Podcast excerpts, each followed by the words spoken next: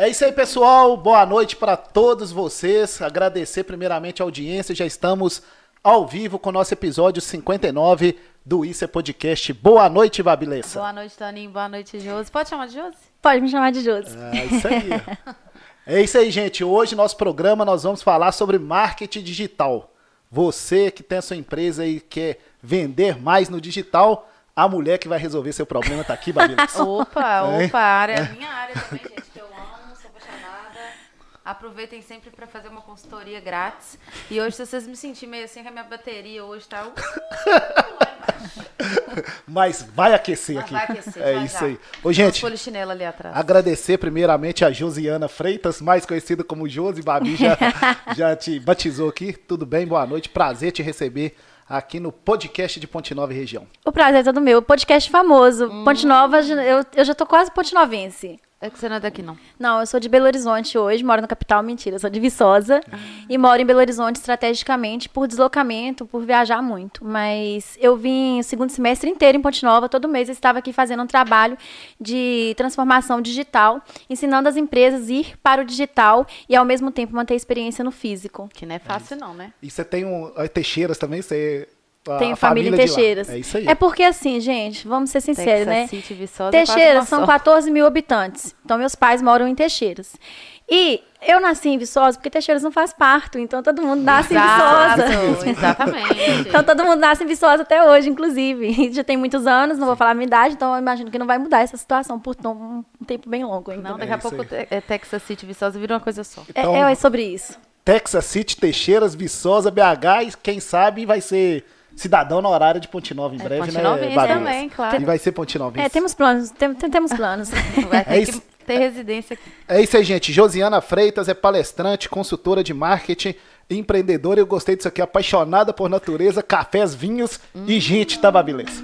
Um cafezinho, tem. Hein? Ó, tatuagem de café É ainda. isso aí, ó. Aqui podia ter café, tá? Deixa Eu, te acho falar. legal o café. É. Eu gosto. Vamos, vamos é, providenciar o café lá do, do Marcos e do André lá da Mundial Center. Não, café é para pessoas especiais. Toda É vez que eu aí. reúno. Você sabe o que aconteceu com esse café? Eu, eles me convidaram para fazer um trabalho com eles de treinamento da equipe para a experiência do cliente no Digital. Fui fazer o trabalho, eles me deram. E aí, no último dia de trabalho, foram três meses a jornada. No último dia da jornada, eu cheguei lá e eles estavam com o mimo de um café para clientes. Escrito assim, café para pessoas especiais. E aí eu perguntei assim pro Marcos. Falei, nossa, que legal esse café. Ele é o café para pessoas especiais. Eu falei, aí eu pensei, Cara, eu não ganhei o café até agora. eu sou a consultora na jornada. O café tá Nada escrito para pessoas especial. especiais. Ele reforçou isso aqui agora. Se eu não ganhar um café desse, eu não vou entender se a jornada não foi boa, se eu não sou especial, mas eu vou entender. Fiquei sem entender. Aqui eu gostaria de um café. Eu ganhei é o café especial, depois. Mas um cafezinho Mas seria ganhou bom. o café. Ganhei. Eu também ganhei o café lá como É. cliente especial. Você sabe o que aconteceu depois, né? Center. Ah, num dia de reunião, pós-continuação de trabalho, fiz com eles uns stories, né? Eu sou marqueteira, então é claro que eu divulgo meu trabalho, não tem dificuldade nenhuma em aparecer. ninguém de nós aqui tem. É, não tem dificuldade nenhuma em aparecer. Dificuldade não, mas a preguiça. É, é, né? Não, eu sou, eu sou uma pessoa disciplinada, muito disciplinada. E aí, falei, fiz, gravei o vídeo, perdi o vídeo. Falei, gente, não posso deixar de postar esse vídeo nos stories, era estratégico pra mim. Liguei pra ele e falei, Marcos, perdi o vídeo, preciso voltar aí pra fazer o vídeo. Aí ele riu e falou, novos tempos, né? E me recebeu de volta pra gravar o vídeo imediatamente. Quando eu gravei o vídeo, eu vi um café em cima da mesa. Falei, vou usar a estratégia agora. Falei, gente, tô aqui. É, é o café que eu ganhei pra pessoas especiais. Inclusive, o meu café acabou. e a gente tá refazendo o vídeo aqui. Ganhei o café de novo. É Foi legal. gente. O vezes. café lá é. Estratégia, é- estratégia, estratégia muda o jogo. Com certeza. E vamos trazer o café da Mundial Center pra cá, porque a Mundial Center já é nossa parceira aqui do Isso é Podcast, a maior e melhor loja de Ponte Nova. Você quer vestir bem, cama, mesa, banho, tem tudo lá, Babilês. Eles E têm um shopping. masculino. É, Merchan que a gente tá fazendo, Isso hein? aí, e Marcos, agora- só pode aumentar minha hora da consultoria da próxima vez. Também o patrocínio aqui, né? Você É, o tem que patrocínio. ajudar. né? E pode fazer com a Connect. Pronto aí, Ô, agora gente, acabou. A Mundial Center está com saldão lá de verão. Tudo de qualidade e com preço bom. É só na Mundial, né, Babi? Feminino and masculino. É isso aí. Você entra bem e sai muito melhor lá da Mundial com os produtos de qualidade. Mandar um abraço aqui para toda a equipe lá da Mundial Center. Minha amiga Isabel, alô Bel, vendedora lá da Mundial. Nayara, Marcos, André, toda a equipe lá da Mundial Center. que é grande parceira aqui do Isso é Podcast, né, Babi? É, em breve da Connect. Vou lá conversar com eles. É isso aí, Connect, pensou em publicidade, pensou em Connect. Antes da gente falar dos próximos parceiros aqui, a Josiana é formada em marketing, especialização em comunicação empresarial, publicidade e marketing. Mais de 10 anos atuando na área, então o programa hoje vai ser sensacional, né, Babi? Sensacional, da É. minha área também, que eu amo. Tipo, A gente nossa, coloca mais de 10 apaixonada. anos pra não falar a idade, né, gente? Não tem problema nenhum em falar a idade. É, não tem problema não. É isso aí, gente. Começando aqui mais um Isso é Podcast. Nesse mês de março, o nosso Isso é Delas, nossa homenagem para todas as mulheres. Ontem, dia 8 de março, foi o Dia Internacional da Mulher. Em nome aqui das mulheres do Isso é Podcast, Babi Lessa e Aline Brits. Cumprimentar todas as mulheres aí pela data especial. Em nome do nosso competente streamer ali, Tinho Alisson. Também, né, Tim? E por falar nisso, vocês estão falando de café, não tem cara mais viciado em café que eu não, gente. Então nós vamos trazer para você. Nós vamos Não, vocês estão- Oh, olha É. se não tem no Jocas um cafezinho. É, fizeram muita propaganda do café, do café. eu Não, achei. Semana que vem eu vou providenciar o Já- café da eu- Mundial. Eu lembrei que o café, tô boa até tremendo pra aqui. Calma, você tá muito. Você chegou calma, agora você já Eu tá vou ter que voltar aqui numa outra edição, porque vocês não vão receber nenhuma mulher que tem uma tatuagem de café, café no sem braço. um Isso é café. Eu né? acho que eu Hoje eu preciso voltar pra tomar um café. Deixa eu dar uma boa noite então aqui pro nosso stream Tinho Alisson. Tá tudo bem? Tudo bem, Tony, boa noite. Ont- Eu entrei falando sem dar boa noite. É, ontem eu estive lá em Rio Casca, lá comemorando o Dia Internacional da Mulher, ao lado da nossa prefeita competente, Leidinha Mucida, e foi top a festa lá, né, demais, é, top Tim? demais, hein? Deixa eu dar uma boa noite aqui pra nossa competente produtora, marqueteira e tudo mais. E linda. Essa mulher faz tudo aqui nesse, nesse programa, Aline Brits. Boa noite, pessoal. É isso aí. Ô, gente, antes da gente começar, agradecer né, os nossos parceiros, Mundial Center, Mega Story, agradecer a Academia Medida Certa, a maior academia de Ponte Nova lá no centro da cidade, e agora a nossa unidade aqui em Palmeiras. Pensou em resultado, pensou medida certa. Tá na hora, o projeto verão não acabou não, gente. Pode fazer o projeto verão, inverno, outono, tudo, o ano todo. O plano tem desconto lá na medida certa. É, e- Quer resultado? Venha para a maior academia de E Ponte vale Nova. lembrar que nesse calor ela é climatizada, É né? isso aí, 100% climatizada. Isso é muito importante. Aluno medida certa, não passa calor. Não. É isso aí. Agradecer o Bruno, toda a equipe da medida certa. Agradecer, gente, nosso novo parceiro, Arena 10. Mandar um grande abraço aqui pro Vitor, Arena 10 Multiplace, que tá lá com aquela mega estrutura. Lá é, É. campo de futebol society, beach tênis, quadra de areia, Futevôlei. Atividade física, atividade esportiva, com tudo, lá Minha na Arena faz 10. lá. E além disso, né, temos lá também né, estrutura para o seu evento. Acesse aí as redes sociais da Arena 10. Você vai para a Arena 10 também, Babilés? Agora, é, vou. Hein? E vou mesmo. É isso vou aí, voltar ó. pro beat tênis, porque eu fazia beat tênis lá, agora eu vou voltar. Alô, Vitor Ventura aí, ó. Tá vendo? Minha mãe já faz lá, eu vou É, voltar. então- Agora eu torci o pé. Oi? Eu, É eu isso senti, aí. eu senti um marketing pessoal dela, vou voltar, eu não senti assim, uma convicção. Eu, é, eu, É, assim, vai voltar. Mas, Segurança? mas é- assim, eu tô querendo ser sua amiga, né? Então a gente Não, mas vai é porque eu estreitar torci o pé. os Eu laços. não sei se vai ser uma boa Você ideia. joga beach tênis também, né? Eu faço cinco modalidades esportivas. Então pronto aí.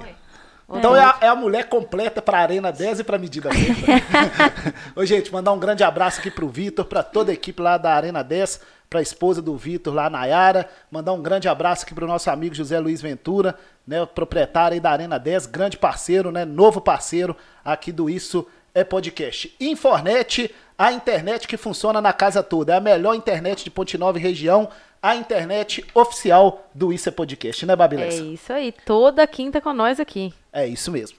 Vamos lá então conversar com a nossa convidada aqui, que já começou, mas agora a gente vai começar a bater o papo na íntegra, né, Aline Brits? Josiana Freitas, fala um pouquinho sobre você, né, sobre o seu trabalho e sobre a sua atuação aqui na nossa região. Perfeito, vamos lá. É, podem me chamar de Josi, me sinto mais confortável também. Quando me chamam de Josiane, só minha mãe e a situação não tá legal. É. Mas eu tenho É. alguns clientes que só me chamam de Josiane e eu fico assim, é, é um pouco apreensivo. Eu fico tensa na escola. Eu pego e falo com ele, por favor, me chama de Josi. É, olha só, eu trabalho com marketing desde a minha formação. Eu escolhi marketing porque eu gostava de gente, eu gosto de gente, sou apaixonada com pessoas de verdade. E nenhuma outra área me chamava tanta atenção quanto a área da comunicação. Mas eu sou a pessoa que era mais improvável de dar certo, de dar palestras e tudo mais, porque primeiro eu falo muito rápido, faço cinco modalidades esportivas para poder conter a ansiedade, não é nada de marketing bonito. E tinha muita questão de oratória, vergonha, eu era muito tímida. Eu não era uma pessoa que tinha muitos amigos na escola. Eu tinha problema de dicção ainda, conserto isso na fonoaudióloga, enfim. É, escolhi marketing. Eu empreendi escalei um negócio sem saber que eu estava escalando e que eu tinha um método. Na época da faculdade, quando eu fazia comunicação, é, eu fazia unha das minhas amigas, fazia unha do pessoal da República, e eu resolvi criar um curso de unha, onde eu formei 150 turmas. Nossa Senhora! E, e 150 é. turmas. E aí eu tinha um método de fazer unha, que era muito rápido. Você fazia pé e mão com 40 minutos. Okay. Ainda estou pensando se eu não vou gravar um curso disso para colocar no Hotmart. Você pode dar uma contada aí para nós como é que é esse trem? É, não, não, eu vou gravar e vou te falar onde que. É, vou te mandar um link. Você também já foi da estética, então tá tudo em é, casa, né? Mas o fato é, eu não sabia que eu estava empreendendo, eu não sabia que eu estava escalando. Hoje eu tenho plena consciência que eu criei um método que eu escalei esse produto. Porque a dificuldade da gente que trabalha com serviço é escalar o nosso produto. É, trabalho com marketing há mais de 14 anos. Trabalhei durante 10 anos como coordenadora de marketing de uma empresa de TI e coordenadora comercial. E nessa jornada, nessa vivência toda, durante esses 10 anos, eu idealizei que eu queria ter uma empresa 100% digital, que eu queria ensinar pessoas a trabalhar com marketing. E fui traçando um, uma jornada desde então para poder chegar onde eu cheguei aqui. Quando eu comecei a trabalhar com marketing, eu não tinha grana, não que hoje eu tenha também, mas eu não tinha dinheiro para poder investir em capital visual, eu não tinha um escritório. O que, que eu fazia? Eu queria muito ter uma empresa e eu tinha pessoas que acreditavam no meu sonho. Então eu chamava os empresários para tomar café de, café de negócios, almoço de negócios e postava nos stories no Instagram e comecei a me posicionar como alguém que fazia marketing. Era muito ruim, gente. Deu muito errado no começo, porque a gente, eu estava no processo de aprender. E aí comecei a investir. A grande sacada de virada para eu chegar aqui e foi investir em consultorias, investir em cursos e em congressos onde tinham pessoas que respiravam marketing. Eu comecei a entender de fato o que, que era o marketing, o quão grande era esse universo e dentro do marketing com o que, que eu queria trabalhar. E claro que eu, a formação eu acho ela muito importante, seja ela através de um curso, através de uma graduação para que você consiga entregar resultados sólidos para as pessoas. A teoria com a prática, ela é importante. E o que a gente vê as pessoas, às vezes, só fazendo uma prática, ou a gente vê muitos gurus de marketing hoje no mercado prometendo fórmulas mágicas e com pouco entrega de fato. E eu até estremeci que quando você falou, ah, ela vai ajudar vocês a ganhar dinheiro. Eu falei, meu Deus. meu Deus. Com que... Isso aí é pra chamar audiência. Eu falei, meu Deus. É a mesma coisa você ir na nutricionista e ela te passa a dieta e você não seguir ela e falar, ela vai te ajudar a emagrecer. Isso é pra chamar audiência. Né? E aí, na falando. Nossa cabeça, a gente acha que é obrigação. É. E aí, falando um pouquinho, falando um pouquinho é, da minha jornada, é essa minha formação é no marketing. Eu experimentei, acertei e errei muitas vezes durante essa jornada de mais de 10 anos. É, tem cinco anos que eu empreendo no meu próprio negócio e tem três anos que o meu negócio ganhou musculatura mais encorpada. A, depois de entender o mercado e de entender o que os empresários buscavam. Eu acho muito importante você encontrar dentro do marketing qual que vai ser o seu ponto de equilíbrio e sobre o que, que você quer ser lembrado. Porque quem faz tudo não faz nada. Então, é, se posicionar como. E as pessoas tendem a pagar mais para o especialista, elas sentem mais confiabilidade. Quanto mais você sabe sobre um determinado assunto, menos você sabe dos demais. Isso não quer dizer que você não tenha que ler ou pesquisar, mas quer dizer que você vai ficando mais profundo, com uma entrega mais encorpada dentro daquele determinado assunto. E dentro do marketing eu encontrei meu ponto de equilíbrio. Ô, Josi, como que funciona uma empresa que não funciona no físico, né? Somente no digital. Vamos tirar a dúvida das pessoas, né? Que todo mundo pensa que as empresas têm que ter sede, tem que ter né, o espaço, ah, tem que ir lá, tem que ter escritório. Como é que funciona que uma empresa? É, tem que ter CEP. Como é que funciona uma empresa que não tem sede fixa? Na verdade, não tem uma regra, né? Se a empresa tem que ter sede fí- física ou não, ou se ela é 100% online. A questão de uma empresa que nasce 100% online, a grande sacada que eu vejo que ela tem que ter para poder se manter relevante, se manter memorável diante do seu público atual, seu público-alvo, é ela conseguir oferecer um- uma experiência relevante ao ponto dela encurtar ou de nem, do cliente nem perceber essa jornada que ela não tem um espaço físico. Então, quando eu tenho uma amiga que ela tem uma empresa que chama Tequiriza. É uma empresa, uma empresa de acessórios, pedras naturais, e ela nasceu online. Foi muito é, é muito lindo o case dela. Ela nasceu num quarto em Divinópolis e hoje a proprietária, CEO dessa empresa, que eu acho que vou trazer isso porque vai ficar mais fácil para as pessoas entenderem para tangibilizar, ela está em Florianópolis e ela vende para o Brasil inteiro. Então, a Tequiriza, ela é uma empresa 100% online que ela, a idealizadora dela, CEO dela, Isabela, ela não quer é, espaço físico para essa empresa. Mas ela encurta essa jornada desse cliente para ele não sentir tanto essa diferença de não ter espaço físico. Então, ela, quando o cliente recebe, ela tem todos uns lançamentos, um calendário de lançamentos das coleções dela. Ela tem um, um tom de voz e um jeito de ser muito próximo das mulheres que ela vende, que busca essa conexão com a natureza e com as pedras. Quando as pessoas recebem esse produto em casa, geralmente chega de um óleo, de, de um, um pau santo, para quem entende um pouco dessa energia. Ela está sempre ligada nas fases da lua, porque as pessoas que acreditam em pedras, nessa energia, ela está conectada com a natureza e é um outro universo. Ela se faz tão presente diante das pessoas, das consumidoras da marca, por um atendimento no WhatsApp extremamente humanizado. Então você consegue ir encurtando essa jornada por você não ter um espaço físico, mas ela está próxima do cliente, ela conhece o cliente, ela oferece uma jornada que faz sentido para esse cliente. Então as empresas que querem nascer 100% online ou que são 100% online, elas têm que preocupar com que jornada elas oferecem para esse cliente, qual é a experiência que ela vai oferecer para esse cliente para poder esse cliente não se sentir desconexo da marca só porque ela é 100% online. E o online, ah, eu vejo o benefício dele é que é sem fronteiras. Você está na rua mais movimentada do mundo, que é a internet, que é uma rua totalmente democrática. Durante a pandemia, eu vi nascer centenas de negócios 100% online, por exemplo, artigos de decoração. Tem uma loja que eu conheço que ela tem 50 anos, então você imagina o quanto familiar é essa gestão. Está passando de geração por geração. E aí a geração que está fazendo a gestão dessa loja agora já é uma geração que implementou o e-commerce, que tem os canais digitais estruturados. Porém, durante a pandemia, eu mesmo participei da inauguração de várias lojas de pessoas que tinham um terraço, um cômodo em casa e começaram a vender artigos de decoração. Porém, com um atendimento muito mais rápido, ágil, Humanizado. com uma humanizado, com uma curadoria de peças de produtos de acordo com o público que queria oferecer. Não adianta você querer vender uma Ferrari para um estudante. Então, o problema das marcas já começa não estar alinhada para quem que elas vão vender. Então, essas empresas nasceram com um, um- um custo operacional muito mais enxuto do que quem tem um ambiente físico, oferecendo uma experiência muito mais relevante. Porque muitas vezes, quando você vai no ambiente físico, está acontecendo uma mudança agora de mentalidade das, das marcas, das empresas. Eu tenho treinado centenas de empresas hoje a levar o seu time para poder atender esse cliente no digital, que é a integração do físico com o online. Só que esse termo, a gente está falando muito dele agora, ele não é tão novo assim. E já se fala disso há muito tempo. Philip Kotler, no livro dele 4.0, fala sobre fígito e sobre experiência do cliente o tempo todo.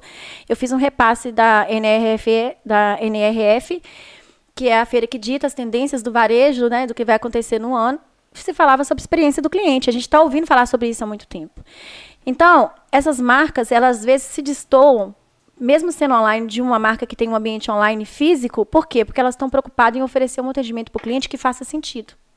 Resolver a dor daquele cliente na hora que ele precisa, como ele quer. O cliente ele quer comprar na hora que ele quiser, como ele quiser, e ele quer um atendimento rápido. E o problema das pessoas, do- das pessoas às vezes que têm um- uma empresa física, quando está indo para o digital, é achar que a empresa da área digital bate ponto. É de 8 a 7. no fim de semana não atendo, sabe? É isso. E aí elas não têm essa maturidade de entender que ali é um outro funcionamento. A sua empresa está e, e é trabalho. Porque as pessoas veem muito digital ainda como algo que é seguidores e likes. E são seres humanos comprando de pessoas o tempo todo. Então, a integração desses universos é muito importante. Seja você que está no universo físico, seja você 100% online. Você vai ter que preocupar com que experiência você vai oferecer para esse cliente. É, e eu acho que isso tudo mudou muito. Mudou a forma da gente consumir, mudou a forma de, é, de lidar com funcionário. E aí, eu que trabalho com isso, eu vejo lá a dificuldade, às vezes, em relação a isso que você falou, é, do físico e do digital, que tem que ter hora. Mas como, como que você acha que a gente consegue conciliar aí a jornada de trabalho dentro da CLT, que tem cumprimento de hora e tudo tem que andar certinho, com esse novo mercado também que exige um profissional ali, que tem às vezes uma flexibilidade, alguma coisa. É complexo. Como que você consegue trazer isso para o seu cliente? Depende muito do que, que, cada empresa quer. Mas, por exemplo, eh, eu atendo uma empresa de turismo. Como que a gente resolveu a questão? É, ela, a gente estava com um problema que era o seguinte. A gente identificou um, uma, uma, uma, uma, lacuna no mercado que, nos finais de semana, de sexta a domingo, as pessoas viajavam para Maldivas. As pessoas compravam pacote para Noronha. As pessoas compravam tour pela Europa. Porque saíam com os amigos, bebiam, entrava, entrava no... oh, Sem querer te cortar, mas já te cortando, eu tenho uma amiga minha que bebeu a tela em casa e fez isso. Tá Comprou uma viagem para Europa. É, mas aí a gente fez algo interessante. Você está falando sobre carga horária de jornada. Eu vou dar esse exemplo e vou falar como que eu oriento as empresas, principalmente dentro dessa jornada física que eu treino elas. E a gente identificou que as pessoas viajavam muito nos finais de semana e chegava segunda-feira, elas não viajavam mais porque elas lembravam que elas tinham um boleto para pagar. É. Cartão de crédito, né? e que o cartão de crédito não passaria as viagens do tour pela Europa de seis meses.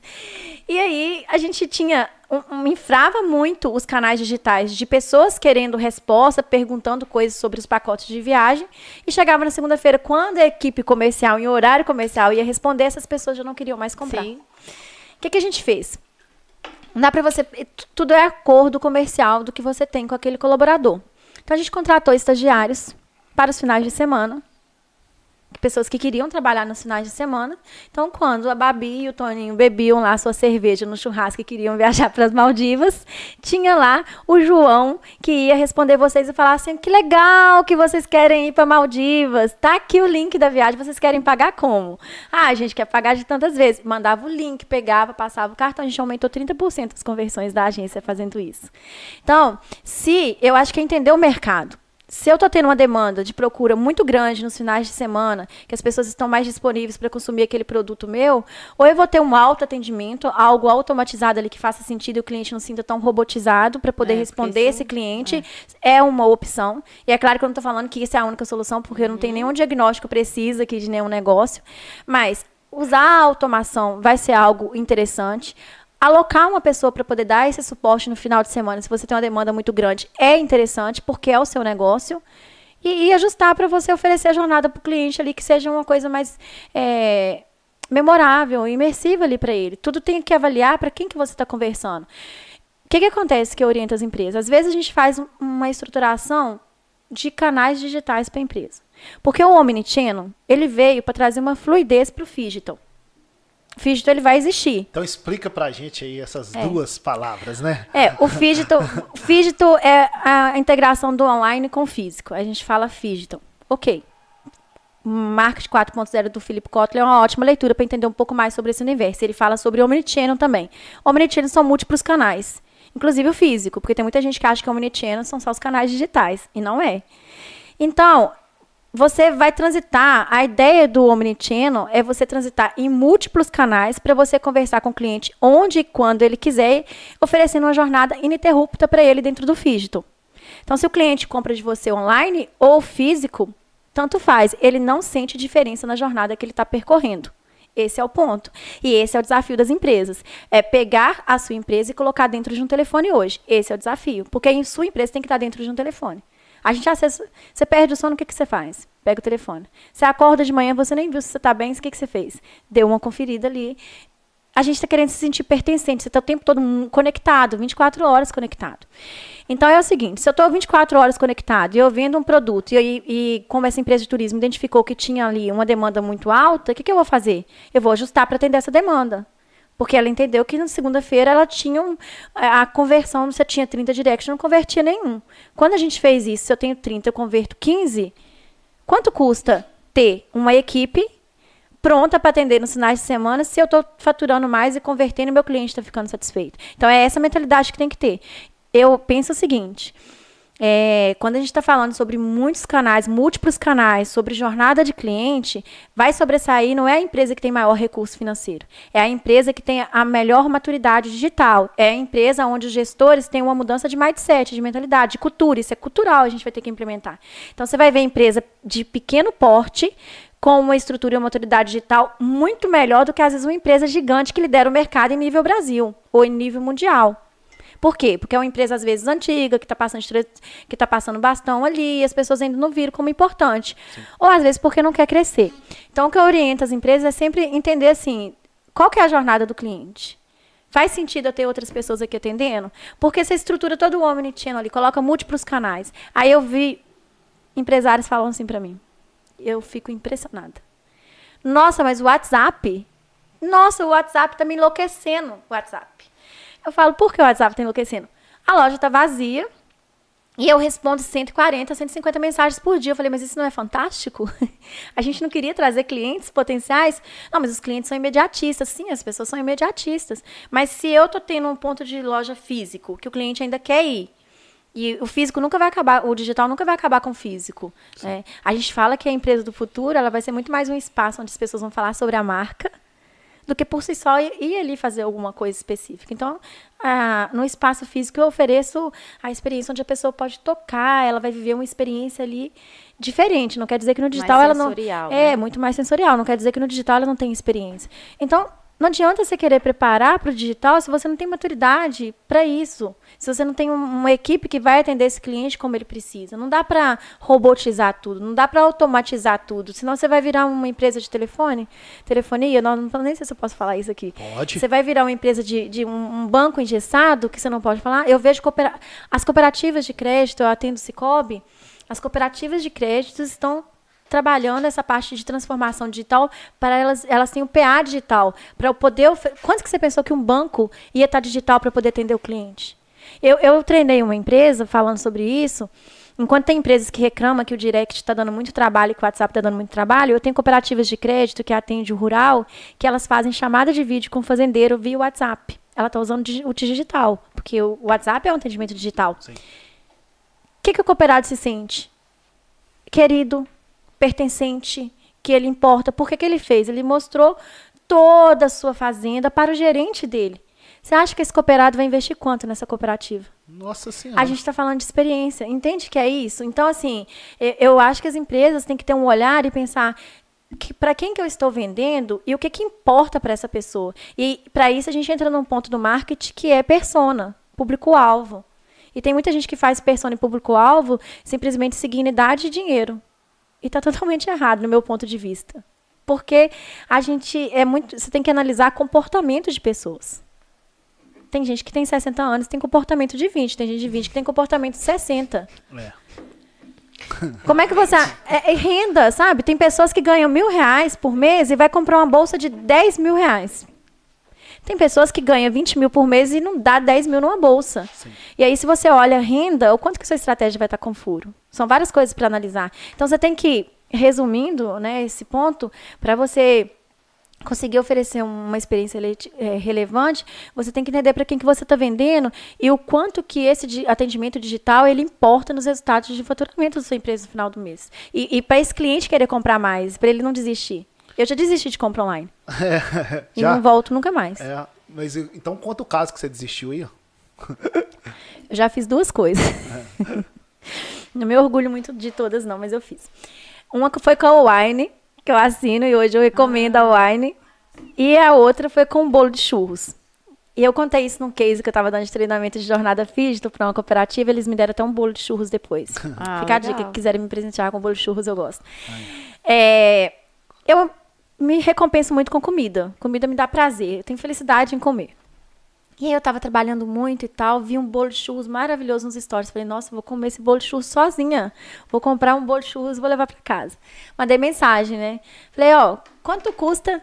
11 horas da noite, eu, teclando. Olha o cliente. É esse o cliente, quando é. a gente é digital. A gente fica muito traçando estratégia, colocando o cliente no extremo, esquece que quando a gente está no papel do cliente, é, a gente é, tem o mesmo faz comportamento. A mesma coisa. É, eu coloquei lá. Quanto custa esse bolo de churros? Aí a menina falou assim: olha, eu não sei, eu só faço a gestão das redes sociais. Eu falei, tudo bem, tem como você descobrir pra mim quanto custa? Ela falou, olha, você tem que mandar o WhatsApp pra Maria. Aí eu falei, ok. E ela pegou e digitou o número. Você mandar para um cliente o seu número para ele salvar o seu contato e te mandar uma mensagem é quase uma ofensa. Você está mandando seu cliente embora, porque as pessoas querem comprar num clique. As pessoas, a gente quase não salva o número de telefone, são acostumados a clicar no link e fala com a pessoa. E eu direciono os meus clientes no seguinte: a pessoa chegou no direct, você quer tirar ela dali e levar para outro canal, você pega na mão dela e você conduz ela para outro canal. E não você fala com a pessoa, vai ali e vira. Não. Adiciona lá. É, então você não era muito mais fácil que você ele- chamar. Ele faça, né? Conclusão, eu não adicionei o número de telefone, não sei quanto custou os churros e pensei Não o seguinte. comeu o bolo do churro. Não, com, não comi Não o bolo de churros. nunca E pe- nunca vou comer, lembro disso até hoje. Parei de seguir a marca, não recomendo a marca. E, e ela me perdeu e eu falei, "Ah, é bom que eu não vou ganhar essas calorias do bolo de churros. O outro feito que eu tive de case digital foi o seguinte. E olha só a empresa, está preparada? Está gastando dinheiro com social media e não está preparada para vender. E está preocupada. Esse, esse tipo de pessoa deve estar preocupada com likes e seguidores. Eu tenho uma preguiça de quem preocupa com seguidores. Seria a próxima pergunta. Vamos falar sobre isso. É, o outro case é o seguinte. Assinando a Wine, vi lá, a Wine tem umas promoções que se você indicar uma pessoa, você ganha cashback, você ganha uns, uns prêmios, uns mimos. E aí esse mimo que eles estavam dando é um saca-rolho elétrico. Pensa eu. Falei, já, já visualizava os stories sendo feitos com uma saca-rolho elétrico, entendeu? Falei, olha, vai- vou fazer aquele stories do vinho chegando, vou fazer o stories de eu abrindo o vinho. E comecei a idealizar o saca-rolho. Mandei para todos os meus amigos, tentando vender, né? Olha o quanto que eu estava influenciando, tentando vender para ver se alguém assinava. Ninguém assinava. Cogitei criar um e-mail falso, assim, fake, para poder assinar e eu ganhar o saca-rolho e ganhar o outro. Cogitei fazer isso. Eu- minha missão, meu, eu, sou, eu sou focada. Sua missão era ter o saco. Minha missão era ter o saca-rolha. Digitar no Shopee não era mais fácil, não. Não. Mas tem que ser o mais difícil. Gente, o ser humano, o ser humano quando fala lá, você tá ganhando, parece que tem um gatilho mental É, que você fala, tô ganhando. Exatamente. É, e aí o que, que eu fiz? Eu peguei, fui lá e com muito custo, uma amiga minha, convenci ela a assinar online. É, não tem um pouco ainda. Ganhamos lá, aí ela ganhou 50 reais cashback, eu ganhei 50 reais cashback e o saca-rolho ia chegar. Ok. Só que eu viajo muito, né, gente? Eu troco de mala em Belo Horizonte hoje. Na verdade, eu trocava, troco de mala em qualquer local, essa é a realidade. E aí, viajando, viajando muito, ela me questionou um dia assim, falou, nossa, você pediu tanto pra mim assinar online, cadê o saca-rolha? Eu falei, ai, meu Deus, cadê o saca-rolha? Por que que não veio? Aí fui tentar entender. Já tinha passado um mês e meio. Entrei no chat deles lá pra tentar conversar, tô digitando. Nada de uma resposta, aquele negócio muito moroso, né? Falei, ai, quero meu saca-rolha agora, né? Já era. Pois é. A Wine, numa live de lançamento de uma loja em Vitória. Ao vivo, na live, inaugurando a loja. Eu nem aí que eu trabalhava com marketing. Entrei lá e tô teclando. Adoro a Wine, só que eu não recebi meu saca-rolha na live. Olha a gestão de crise que a marca tem que estar preocupada, porque não adianta você ir pro digital, você tem que estar preocupado com a gestão de crise. E aí eles falaram, ah, Josi, que bom que você tá aqui. Eu falei, tô muito feliz de estar aqui, mas ficaria mais feliz ainda se eu ganhasse meu saca-rolha elétrico. É que eu já ganhei, no caso, É. não recebi. E eles, assim, que ser de luz na minha live.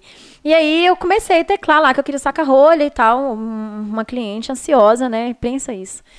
E aí eles pegaram e falaram, vou ter que tirar esse ser de luz da live, ela tá acabando com essa live. E aí me chamaram no direct e foram verificar, porque o cliente não tá certo o tempo todo. Será que essa menina assinou? Será que ela pagou? Será que ela fez todos os procedimentos? Enfim, me ligaram. É, entraram em contato comigo, viram que estava tudo em dia, me pediram desculpas, falaram que ia me mandar o saca-rolha e que eles gostavam muito do relacionamento comigo e tudo mais. Passou dois dias, o saca-rolha de fato chegou na minha casa. É, eu, Graças fiquei, eu fiquei fã da Wine, ao contrário do bolo de churros que eu não recomendo e não compro. É, eu fiquei fã da Wine ainda, tenho meu saca-rolha lá até hoje, eu fiz um stories amanhã depois só pra comprovar isso. e eles trouxeram pra mim e foi super uma experiência legal. Por que, que eu tô trazendo esses dois cases aqui? Não- a gente vai errar muitas vezes. Às vezes você vai responder um cliente da forma que não poderia, às vezes você vai demorar para responder. Muito mais importante do que o erro é o que você faz posterior a esse erro. Então, eu poderia. O Arne foi checar se estava tudo bem e me deu uma atenção e corrigiu.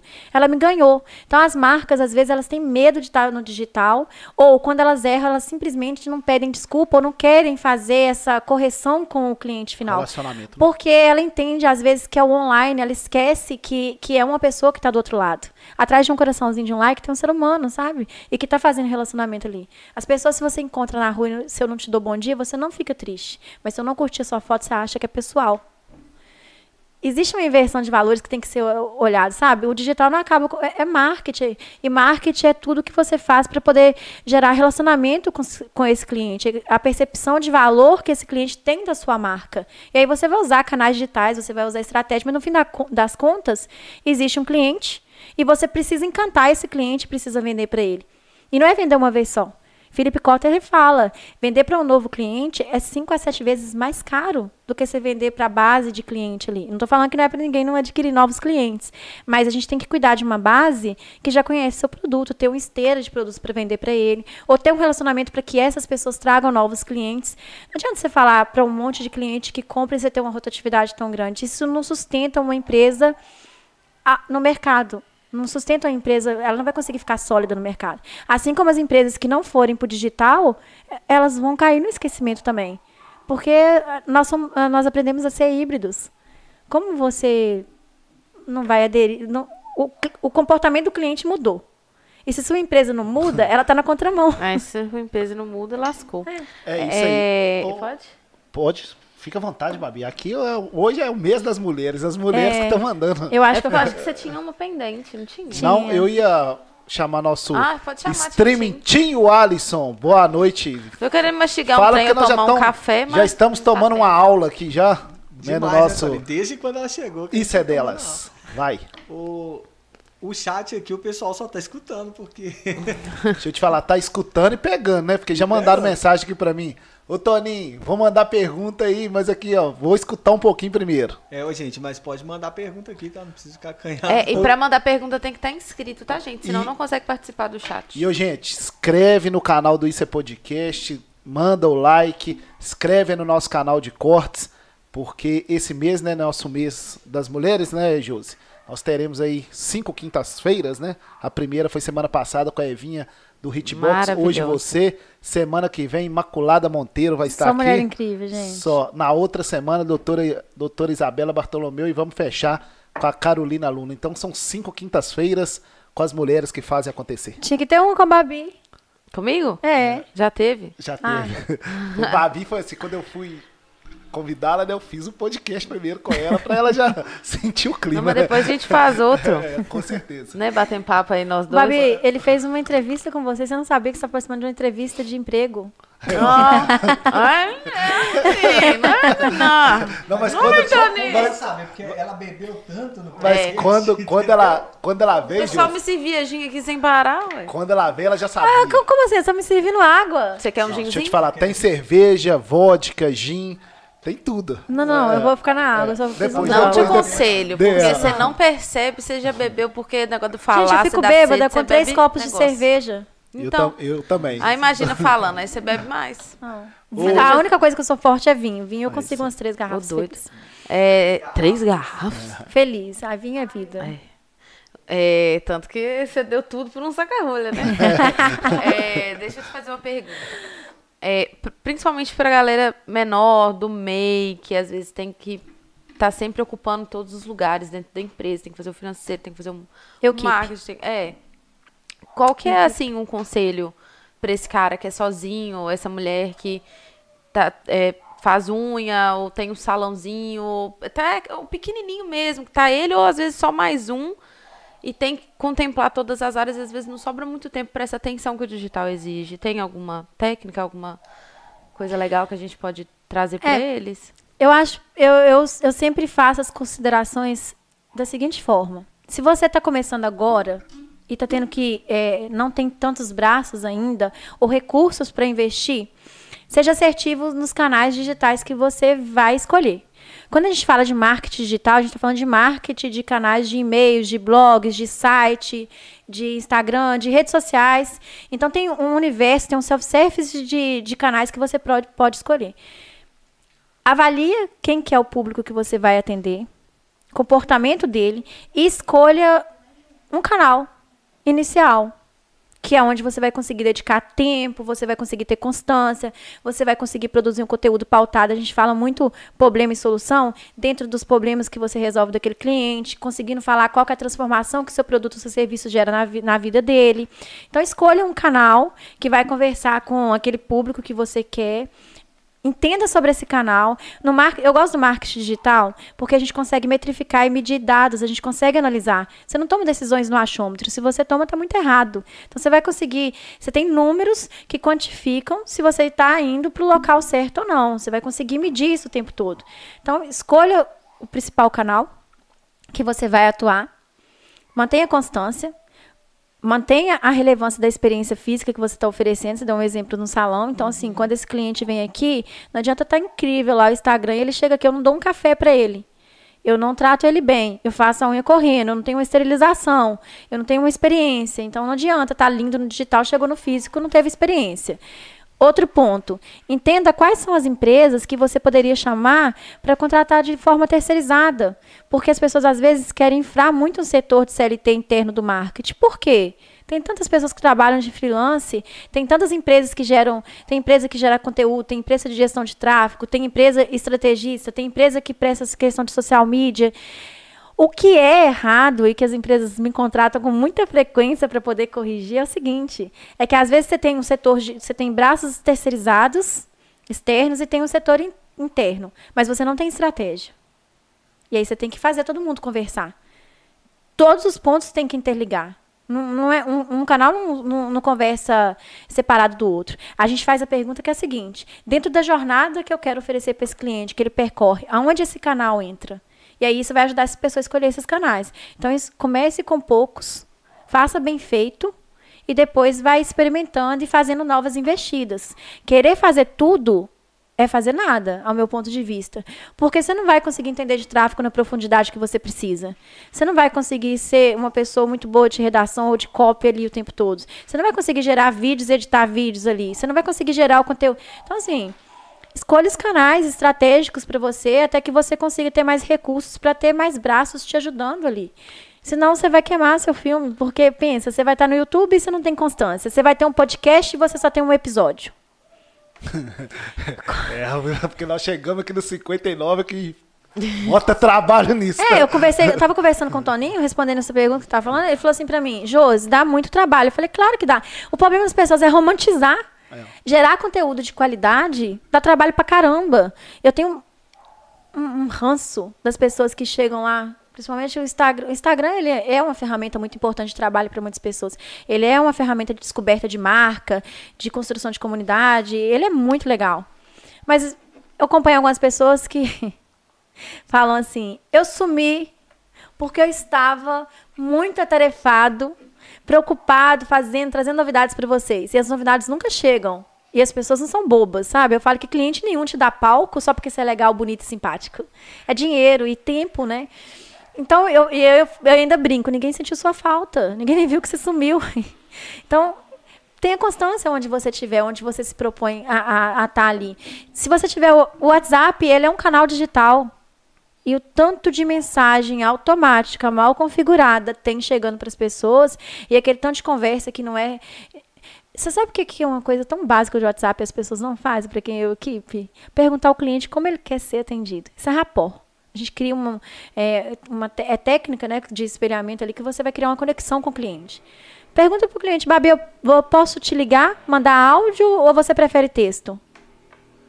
Quanto custa você fazer essa pergunta? Porque às vezes eu vou te mandar áudio e você tem pavor de áudio. Às vezes eu vou escrever abreviado e você tem toque com isso. E eu quero converter você. Às vezes eu vou te fazer uma chamada de vídeo e você não quer. Outras vezes você vai querer uma ligação normal, que com 10 minutos a gente resolve. Então, para quem é equipe, tem que. Faz o WhatsApp funcionar legal, como canal de conversão, como canal de pós-venda, como canal de suporte. Faz o Instagram funcionar de uma forma interessante ali com a constância. Deu certo, você vai adquirindo outros canais, outros braços. Tem nossos estagiários, eles são queridos demais, gente. Um estagiário, a gente consegue ter um estagiário. Então traga um estagiário que o um know-how para poder te ajudar ali naquele momento. Tem formas de você ir estruturando. E preocupa com a estratégia. Porque se você faz uma, uma estratégia ligando todos os pontos desses canais que você segmentou ali para poder prestar seu serviço, para vender seus produtos, prestar serviço ou vender produto, você vai entender o que, que você precisa. E você vai crescer, consequentemente. É, esse negócio de frequência, inclusive, deixa avisado aqui, a minha frequência é só no podcast. Porque não Porque, mas vamos lá. Ah, dando, aqui, não. Só essa dica aí de como quer ser atendido, só essa aí já valeu o podcast, Tony. É isso O aí. pessoal aqui, ó. Sério mesmo, ué. Babi Lessa, é, vamos responder a pergunta dela, que ela não é frequente, né, Babi Lessa, nas redes sociais. Não, nem você. Por quê? Por que Não você acha tem que ela não tempo. consegue ser frequente lá? Tá sempre colocando esse rostinho bonito lá Mas para eu- os Não, seus e- E seguidores. outra coisa, Gente, o mas que, isso- que é frequência na rede social? Porque às vezes uma frequência pra mim não é a frequência. É porque tem gente que entrega assim, ah, É. 15 stories, três Entendeu? publicações. A receita de bolo, né? É. Ah, entendi. Vai sair os confetes coloridos. É. Olha só. Por isso que eu falo de estratégia. Eu, eu detesto fórmula mágica, porque não existe esses gurus que falam: olha só, vou te dar é, os stories que vende. Você vai postar de manhã, de tarde, de noite, cinco stories e ok. Isso, bom dia e boa noite. Gente, o que, que acontece? É, eu posso pegar uma pessoa que tem uma loja de roupa, que vende multimarcas, e pego a outra mesma loja que vende multimarcas. Pode estar na mesma cidade. Cada uma vai conversar com um público diferente. E, e podem conversar com parcelas de públicos que são iguais ali. Então, o, o mesmo estratégia que dá certo para uma pessoa não dá certo para outra. Isso já é o primeiro ponto. Entender que, vo- que você é único e que você conversa com um determinado público. Porque a mãe da gente fala, né? Você não é todo mundo. Então, se- eu acho que o primeiro ponto. Não dá para seguir um monte de guru de marketing também e ficar aplicando todos os métodos que existem por aí. Metodologias de um milhão. Então você tem que pegar um método para você seguir o seu. Como que você vai definir o seu método? Fazendo testes. É tentativa, é acerto e erro. Tá, eu vou conversar com esse cliente. Tenha muito bem desenhado com quem que você vai conversar. Começa a fazer um teste. Pega uma base de clientes reais e faz uma pesquisa com eles. Fala, olha, eu estou tendo um posicionamento aqui de uma estratégia digital, a gente está trabalhando assim, o que, que você acha? Só que dentro do digital você consegue metrificar também. Se você está tendo. O que, que você busca com o digital também? Essa é uma pergunta que tem que ser respondida. Você quer posicionamento de marca? Você vai querer vender de fato ali? O que, que você busca com aquela estratégia? Então tem que ter um planejamento estratégico para você definir a periodicidade da sua constância. é, com quem que você conversa, que horas que você conversa, quantas vezes que é o suficiente para essa audiência, quantas vezes que não é. Não adianta fazer uma quantidade imensa de conteúdo que não é qualitativo aqueles conteúdos que fala tudo e não fala nada. Então não, não tem como te dar um- uma receita. O que eu falo para as pessoas é o seguinte: olha para quem que você vai fazer a estratégia, analisa o ponto ali, faz os testes que precisam ser feitos, faz a metrificação durante o processo, porque a gente consegue medir, saber se está indo para o lugar certo ou não, faz os ajustes cabíveis e você vai encontrar essa resposta da sua constância. Agora, é, quando a gente fala de constância, não tem como, por exemplo, um podcast. Vocês estão gravando toda semana, Ao vivo? ao vivo. Se vocês fizessem uma vez por mês, mas todo mês estivesse ali, é uma constância, concorda? Sim. Então, assim, é, tem podcast que acontece só uma vez por mês, concorda? Ele tá certo ou tá errado? É o que você Ah, não quer. sei. Não tem, não tem essa resposta. também acho que Porque é. como ele quer conversar com o público, se ele mantém aquela constância, o público vai, vai esperar todo mês por aquele podcast. Vocês já têm musculatura o suficiente agora para fazer toda semana. Então, ok, você vai fazer toda semana. Você já educou a sua audiência que toda semana você vai trazer um episódio para ela. Isso é uma constância. Sim. Dá para fazer duas vezes por semana Não, todos não os tá dias? dando. Se vocês quisessem, tivessem condições, ok. Você entende que constância é muito é, relativo? É. Eu tenho que ter constância, mas com qualidade. Não tem uma fórmula para falar assim, é todo dia, não é. Depende muito com o que que você vai falar e o que que você quer com aquele canal. É verdade. É eu isso. acho que eu tenho, uma, desse, pensando assim, eu tenho uma constância assim na minha rede social. Qual que é a sua constância? Eu fiquei curiosa. Eu posto todo dia, mas é, não são Mas você vários posta todo stories. dia baseado em quê? No trabalho, né, No Babi? trabalho, no minhas cachorras. Mas o que que você quer? O que que você quer comunicar? Nada. Essa é boa. Já marca aí. Ai, gente, eu acho que tô bêbada de tanta luz. mas é porque Esse é bom. eu não quero, eu não tenho intenção. Mas deixa eu te explicar. Aí você pode até me ajudar. Mas aí eu vou falar que pessoal. só um adendo. Hum. Tudo comunica. É, até quando a gente não comunica. É. É, justamente. E aí deixa até. Vamos agora falar sério. As pessoas falam assim, ah, Mas porque você tem. Eu também achei que você estava falando sério. Não, eu tô falando sério, mas eu, falando sério sem assim, né? Sem graça. Mas é porque as pessoas falam, algumas coisas chegam no meu ouvido, tipo, ah, você é inacessível, você passa a sensação de ser inacessível, não sei o quê. E tal. E não tô nem aí que se eu passo isso ou não. Mas a questão é. A, a, o Instagram eu vejo como ferramenta de trabalho. Eu não Sim. tenho interesse de me promover como ferramenta de trabalho, mas tenho interesse de promover o meu trabalho. Só que às vezes a gente precisa se ap- aparecer. Eu digo assim, eu me mostrar, entendeu? Criar uma rotina ali. Eu tenho dificuldade em criar minha rotina. Você consegue entender? Um pouco confuso, mas vamos ver se eu entendi. É, eu tava tentando me entender. Eu fiquei, é, assim, eu fiquei um pouco confusa. Vamos lá, olha só. É, o Instagram hoje, para muitas pessoas, ele virou ferramenta de trabalho. Isso. Ponto. Isso. Tem pessoas que utilizam ainda simplesmente para poder, é, como uma rede social, sem querer se promover de, de nada, não tá usando para poder vender nada, mostra a sua rotina, seu É. estilo de vida. Ainda assim, é, a gente vai ter pessoas que vão se identificar e vão se conectar Isso. Uhum. ali, criar conexão. Esse é um ponto. É, só que a partir do. Eu tô rindo dela que ela falou assim, não. não. ok. É ao porque eu não tenho vontade de promover Bárbara. É, Mas as pessoas, antes de comprar o que você faz, elas compram você. e justamente. E, e aí, Esse, esse é o ponto. E aí É. você não tem que ficar. é, gente, eu não tenho que mostrar meu almoço, minha janta, meu café da manhã. Porque isso importa para minha audiência, só isso. Não, se eu quiser mostrar, se eu quiser compartilhar algumas coisas para poder criar essa conexão com as pessoas, ok. Mas só isso não, porque eu já vi vários profissionais falando, olha, você posta o seu café da manhã, você posta o seu treino, aí você posta o seu trabalho, você posta quanto custa o seu produto. Poxa, não é, não é bem assim, sabe? Até porque as pessoas não vão conectar com a solução que você tem. é, tem que as meio que ter uma pessoas- história, né? É o storytelling. É. Mas só que as pessoas fazem isso de uma forma porca.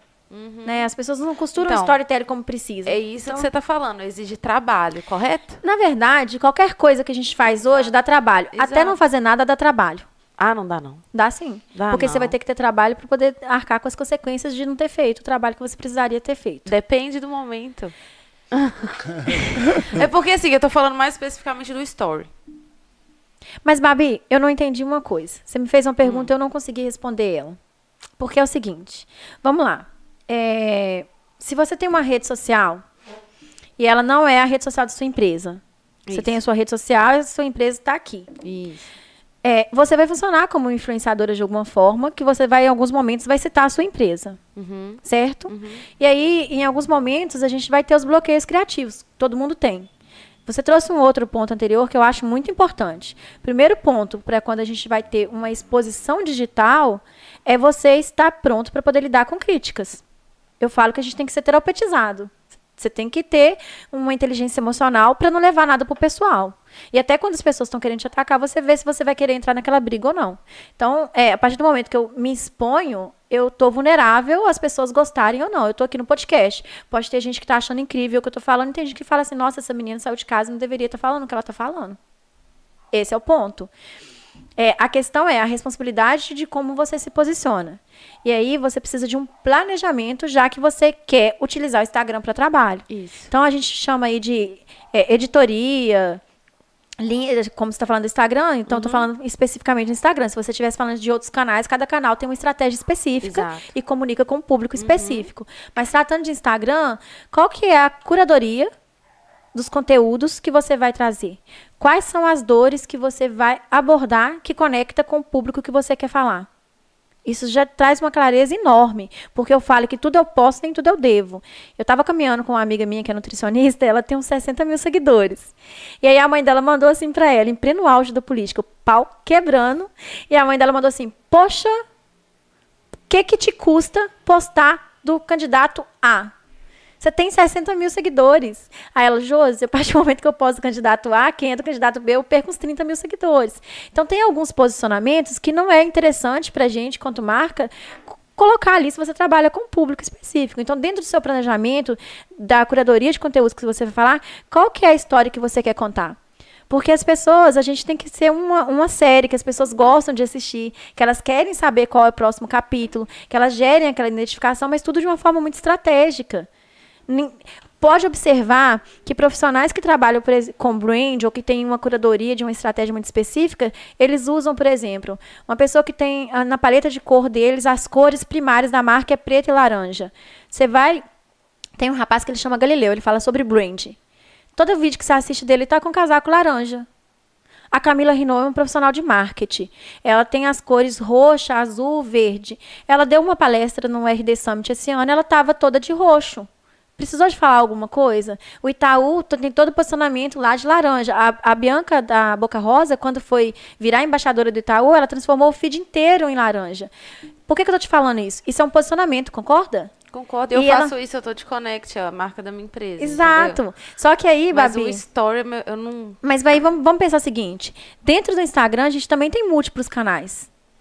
O Isso. tem um tipo de entrega, Isso. o, o post vai ter uma proposta, os stories ele vai ter essa parte de mais de conversa, de Isso. conexão, porque no final das contas as pessoas querem saber qual que é a transformação que a Connect pode gerar na vida delas. E não um discurso de missão, visão e valores. Então, assim, minha sugestão para você, primeiro ponto, se você não faz, é pensar o seguinte: faz um planejamento de mídia. Qual história eu quero contar? Para quem que eu quero contar e como eu vou contar essa história? Qual que é o posicionamento que eu tenho aqui? Dentro da jornada do meu cliente, aonde que entra esse storytelling? Como que eu gero conexão com essas pessoas? O que que importa para elas de fato?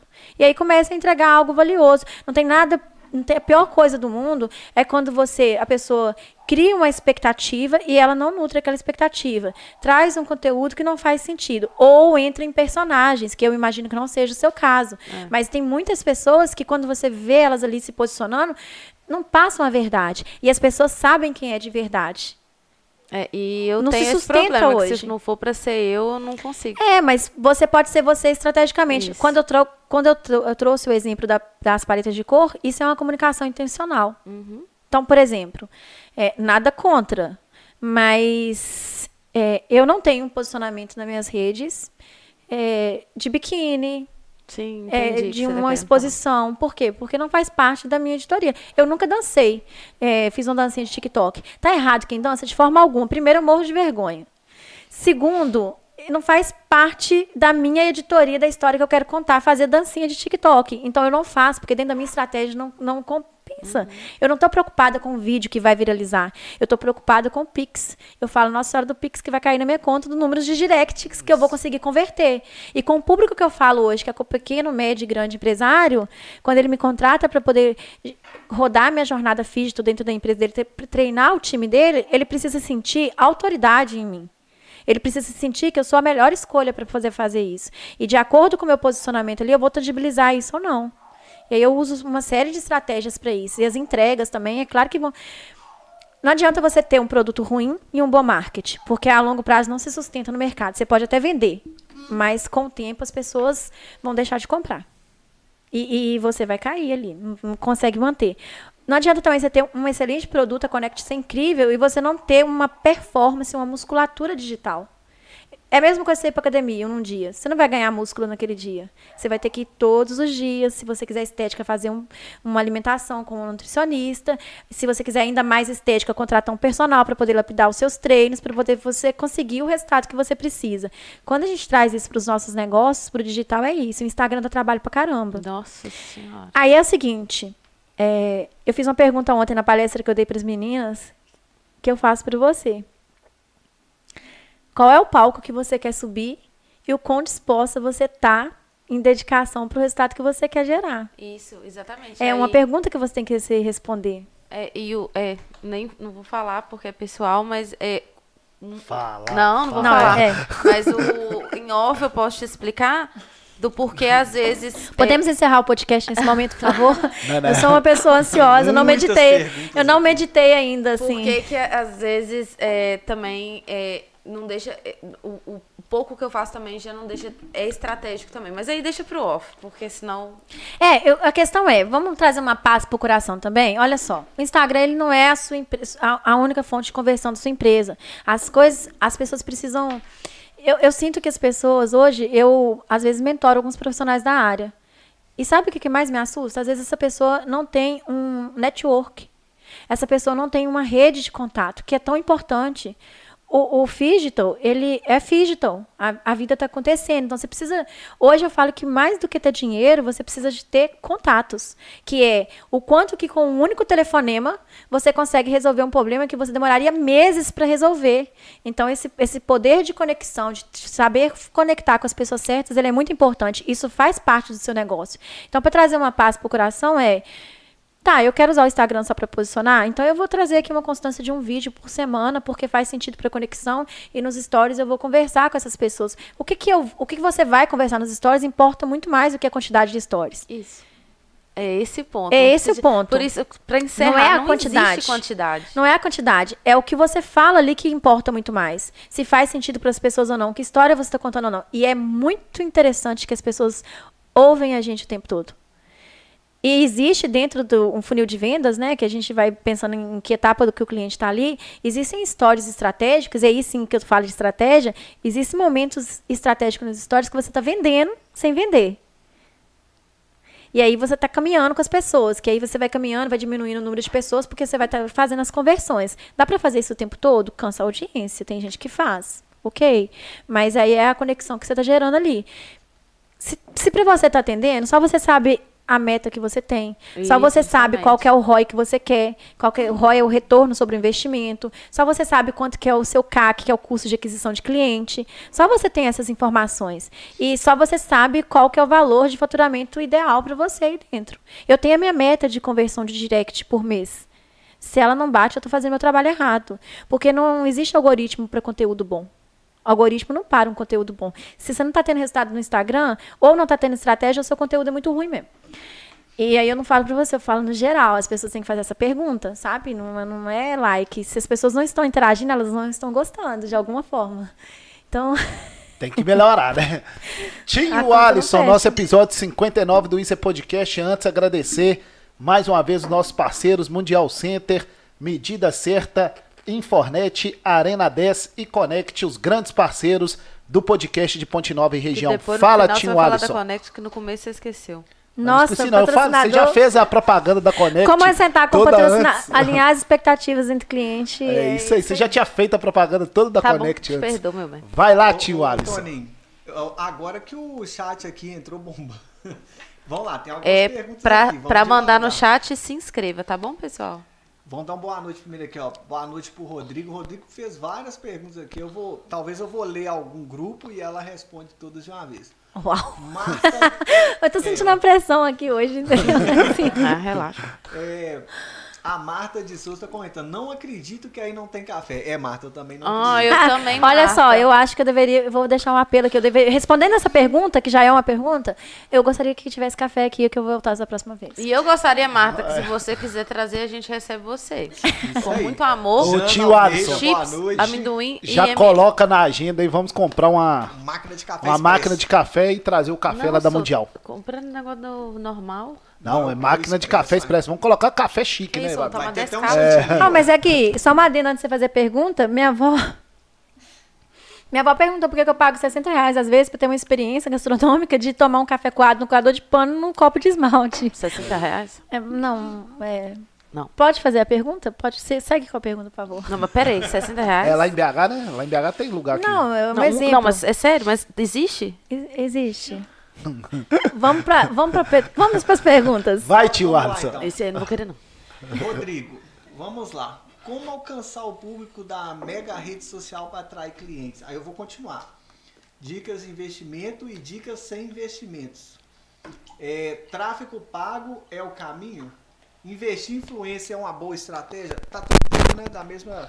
É, não, mas, é, mas vamos. Mas foi muita coisa. Me faz a primeira parte. pergunta É, de novo. primeiro. Eu Vamos acho que ficou. então. é. Vamos Alô, nosso amigo Rodrigo, Josi. Só Ele- pra te contar a um história. sorteio aí do marketing. Rodrigo é, é- é de Ponte Nova, mas tem uma empresa lá em Brasília, mora lá em Brasília e assistiu todos os episódios do Isso é Podcast. Uau, então, nós temos um fã.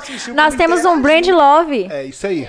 Nós temos um brand Não, love. e ele, Olha que legal. estiver aqui em Ponte Nova, vai ser nosso convidado aqui. ó. Achei legal. Já alinhamos com ele, porque E- todos os todo programas programa ele quer um brinde. ele tá ao vivo. Ah, é? Que é um sorteio. Ah, é, que é o o sorteio vai ser um curso de marketing. né? O dia, Olha! E, e o dia que ele tiver Que aqui, nós vamos dar um brinde de cada parceiro pra ele. Nossa, Nossa! Ô, Rodrigo, vai Olha só, eu, eu, não, eu não me chamo Rodrigo, mas eu achei que o Rodrigo tá tendo muito benefício. Ele, ganha um- ele, ele assiste todo o podcast, mas ele, ele tá ganhando aí um brinde em to- cada episódio. É, por E exemplo, aí, quando ele vier aqui, vai ter café e aí vai ganhar um brinde de cada de mas patrocinador. por enquanto ele não ganhou nada. Eu me chamo Rodriga. A única coisa que ele ganhou aqui foi conhecimento com os excelentes convidados que já estiveram aqui, né, Aline? Vai, ô Tim, vamos por Então, parte. vamos por parte então. Como alcançar o público da mega rede social para atrair clientes? É a primeira pergunta. Como alcançar o público para atrair clientes? Na verdade, ele quer alcançar um público que depois ele quer converter esse público em clientes. Deve ser essa a pergunta, a dúvida. com certeza. Então, o primeiro ponto que ele tem que fazer é definir quem é esse público e definir o que, que ele vai falar para esse público, a história que ele vai contar para esse público para poder gerar conexão. Porque se ele já quiser vender de cara para essas pessoas, ele não vai conseguir fazer isso. Então, definir uma estratégia de comunicação e posicionamento da marca diante desse público é o primeiro ponto, mas ele tem que saber muito bem para quem que ele vai falar. Então, aí ele ainda completa é, dicas investindo e dicas sem investimento. É, que, é, o- que, é o- que é o Que é a parte de mídia paga, né? É, Olha só, pago é, mídia paga hoje ela é extremamente importante quando bem feita por um profissional que sabe fazer. Verdade. Porque se você fizer, fizer lá, apertar o botão do impulsionar para poder ganhar seguidores, ganhar visibilidade, ganhar curtidas, é a mesma coisa de pegar o dinheiro e jogar no lixo sem uma estratégia. A mídia paga, ela tem que saber, você tem que saber exatamente o que você quer com ela. Eu quero um alcance, eu quero um posicionamento da minha marca, eu quero vender algo para essas pessoas. Se eu quero vender algo, para onde que essas pessoas vão cair? Elas vão para o meu site, elas vão direto para o meu, meu Instagram, elas vão para um curso online que eu tenho para vender. Qual é a jornada que, essas, que essa pessoa vai percorrer para comprar o meu produto? E respondendo a pergunta se é importante ou não, a mídia paga, ela é muito importante. Não tem como você crescer 100% orgânico hoje. Não tem. Em algum momento você vai ter que investir em mídia paga. Agora, o que eu vejo é pessoas investindo em mídia paga e quando você chega lá no perfil. Já viram aqueles anúncios de Instagram? Acessar o perfil. Quando você chega lá, o banner que te chamou nem tá mais lá no Instagram no perfil. Você chega no perfil, você fica sem entender o que, que você foi fazer ali. E dificilmente você vai conseguir seguir aquela pessoa de volta. Você só a pessoa você pagou um clique ali, você gastou um clique, ganhou dinheiro e não converteu, porque não adianta fazer mídia paga para crescimento se você não consegue manter e, e- e segurar essas pessoas quando elas chegam na sua casa. Então a casa tem que estar muito organizada. Para fazer mídia paga, tem que ter clareza com o que você quer com isso. Você Qual o objetivo? isso me lembrou do meu pai, assim. Vou, vou até imitar. Pega esse trem, coloca lá nós vender. É isso. Lá onde, pai? É isso. Ah, lá na internet, lá, bota esse trem lá. Mas onde, pai? Eu Ué? acho é, a mídia paga ela é importante desde que feita por uma pessoa que sabe fazer, porque senão seu, o, o ROI fica muito alto. E mídia paga é importante ser feita a partir de uma análise de dados minuciosas também. E a internet hoje ela é fantástica. Nós temos um arsenal de dados a ser analisados, inclusive profissionais que sabem interpretar dados e analisar essas métricas são requisitados no mercado. Nós temos poucos bons. Essa é a realidade. Verdade. A gente tem muito poucos profissionais que analisam dados de uma forma correta e conseguem extrair. Por que que acontece? A grande sacada é você ter esses dados e conseguir extrair deles as informações estratégicas para tomada de decisão. E para isso você precisa de técnica, você precisa de É, conhecimento. vou até complementar. Sim. Tem coisa que até o número ali, ele dá, claro, mas tem coisa, vou dar o meu exemplo lá com a empresa do meu pai. É, os vídeos que performam mais, eu já observei, é comigo com o meu irmão. Os outros nem tanto. Então, provavelmente o público também já tem uma expectativa de ver a gente como cara da empresa. Então, até esses detalhes também são difíceis de analisar. Se, se, se é um homem, se é uma mulher, se isso está fazendo Na, diferença. na verdade, é, eu falo que tem, vou até trazer uma brincadeira. As pessoas falam, ah, quando eu posto a foto do meu cachorro, as pessoas engajam mais do que comigo. É, é normal que aconteça isso em algum momento, mas se as pessoas não engajam com o seu conteúdo de, de gerar conexão e de venda ali para eles, informativa, educacional, que seja, é a estratégia está errada. Mas vamos pensar o seguinte, é meio clichê o que eu vou falar aqui, mas as pessoas se conectam com pessoas. Então, quando eu, eu vejo você, Babi, e você me fala algo, eu vou me conectar muito mais com você e Exatamente. acreditar que a Conecta vai, vai me ajudar, do que se eu ver um banner lá, uma propaganda de você falando que deu certo. Se eu vejo o Toninho, que é seu cliente, falando que é legal, eu me conecto ainda mais com isso. Então, é os conteúdos de conexões estratégicas. Não foi só porque foi você. Com certeza, quando você está trazendo algo lá, por você ser CEO da empresa, de ter um conhecimento muito profundo. É, mas por você de ter um conhecimento muito profundo sobre o que você entrega, Aham. quando você fala, você passa autoridade, porque você Sim. sabe o que você está falando. É, e- Então não e é que só você falou, você. são pessoas, né? Não é. É, mas são pessoas e quando eu tenho autoridade ali, eu vou passar uma convicção maior. É claro que isso gera uma conexão. É. Qual que é a outra pergunta? É sobre o influenciador, Tio Deixa Alisson? só abrir um parênteses Essa, aqui. essa aí eu, nós vamos fazer mais pra frente, sobre o Do influenciador. influencer, né? É. Tá. Então vamos abrir um parênteses aqui para mandar um abraço pra galera. David Freitas, parabéns, Toninho e equipe. Uma fala muito bem posicionada. Agradecer o David aí, grande, né? Tá sempre ligado aí também no Isso é Podcast. Ele também ganha todos os brindes? Não, Não. isso não. Ah, ok. Cássia Mairink. Merece. É, um abraço, meus amigos Toninho e Tim, e um abraço para essa peça da Babi, adoro. Ela é, é sua fã. Cássia é fã Mairink, lá de Cássia. Rio Casca, um grande abraço. Obrigada, Tá na Cássia. hora de voltar das férias, hein? E vem cá conhecer nós, oi. É. André Santana, é Babi Lessa. Eu, eu li assim, não sei se foi assim que ele quis falar. Alô, nosso grande parceiro André, proprietário aí da Mundial Center. Parabéns, hein, André. A loja muito bacana. E, ô, gente, o saldão da Mundial tá bombando. Um grande abraço aqui pro André, eu, pro eu- eu Marcos também vou mandar e um pra abraço para eles, eh, lo- ó, clientes loves do É coração. isso aí, ó. É a Mundial Center tomando conta de Ponte Nova e de toda a região, né, Josi? O Perfeito. Everson tá, tá fa- fazendo um comentário aqui, ó. E aquela máxima que um cliente satisfeito fala bem da marca para duas ou três pessoas e um insatisfeito fala mal para oito ou nove. É verdade isso, Essa sabe? Ou mais. ou mais, né? Vamos falar sobre isso aí mais pra frente. Mandar um grande abraço aqui pro Everson Bonfioli, né, Babilessa? A, a Marta, ela tá comentando sobre aquela hora que você tava dando a dica de como o cliente quer ser é, atendida. Tá assim, ó, tem o toque de figurinhas, detesto. Então, assim, essa já não precisa mandar figurinha. É, ela tá falando do. Ah, do figurinho do WhatsApp. É, da, é, Rodrigo da, falou da que conversa. odeia o áudio. o- A Marta fala que já gosta do áudio. É, Clientes, meus amigos. É isso aí, ajustar, ajustar o cliente é importante. O Isso é Podcast tá bombando, gente. São 59 episódios e a. Até esqueci o nome da palavra aqui, gente. Isso é delas. É, hoje no Isso é Delas, aqui nós recebendo aqui a Josiana Freitas. A, a Imaculada tá falando que chegou atrasado, mas não tem problema, Imaculada. Alô, Imaculada, Imaculada Monteiro, Isso, Tim? ela mesma. Imaculada Monteiro, gente, é a nossa convidada da próxima semana. Semana que vem vai ser uma festa aqui no Isso é Delas. Segunda-feira, meu aniversário. Terça-feira, aniversário da Babi. Quinta-feira é o podcast, Podcast. com a Acho que Imaculada. tá errado. Tá errado, né? Terça é meu aniversário. Quarta é o aniversário da Babi. Pera, você, Quinta, errou o seu aniversário? né? Aham. Porque eu errei o dia, né? Ah, entendi. Porque eu achei que tinha errado dela. Quando eu vi que você errou o seu, eu falei, Era grave. Eu, eu, o meu é dia Acontece, 14 depois de muitos anos a gente e, vai dela, lá. e o dela é dia 15. É, eu sustento. Ah, ok. Então vai ser terça-feira aniversário, meu aniversário. Quarta-feira É aniversário da. Babi e quinta-feira o Isso é delas com Imaculada Monteiro. Essa personalidade potinovense. Você assiste. Eu já vi, você eu, eu- já- você acha que eu não vi os stories É, dela então- atravessando a rua pra poder falar oi, eu vou É estar lá. isso aí, Eu é. Semana que vem é ela que Deixa vai eu só estar aqui. aproveitar então a oportunidade também. Se Vitinho estiver me assistindo, beijo. Todo programa ele pede pra mandar. Um beijo pra ele, lindeza. Ô, Josi, vamos falar sobre essa questão de visibilidade aí nas, nas redes sociais. As empresas hoje praticamente, né? Todas, né? Tem lá o canal lá no Instagram, Facebook e tal.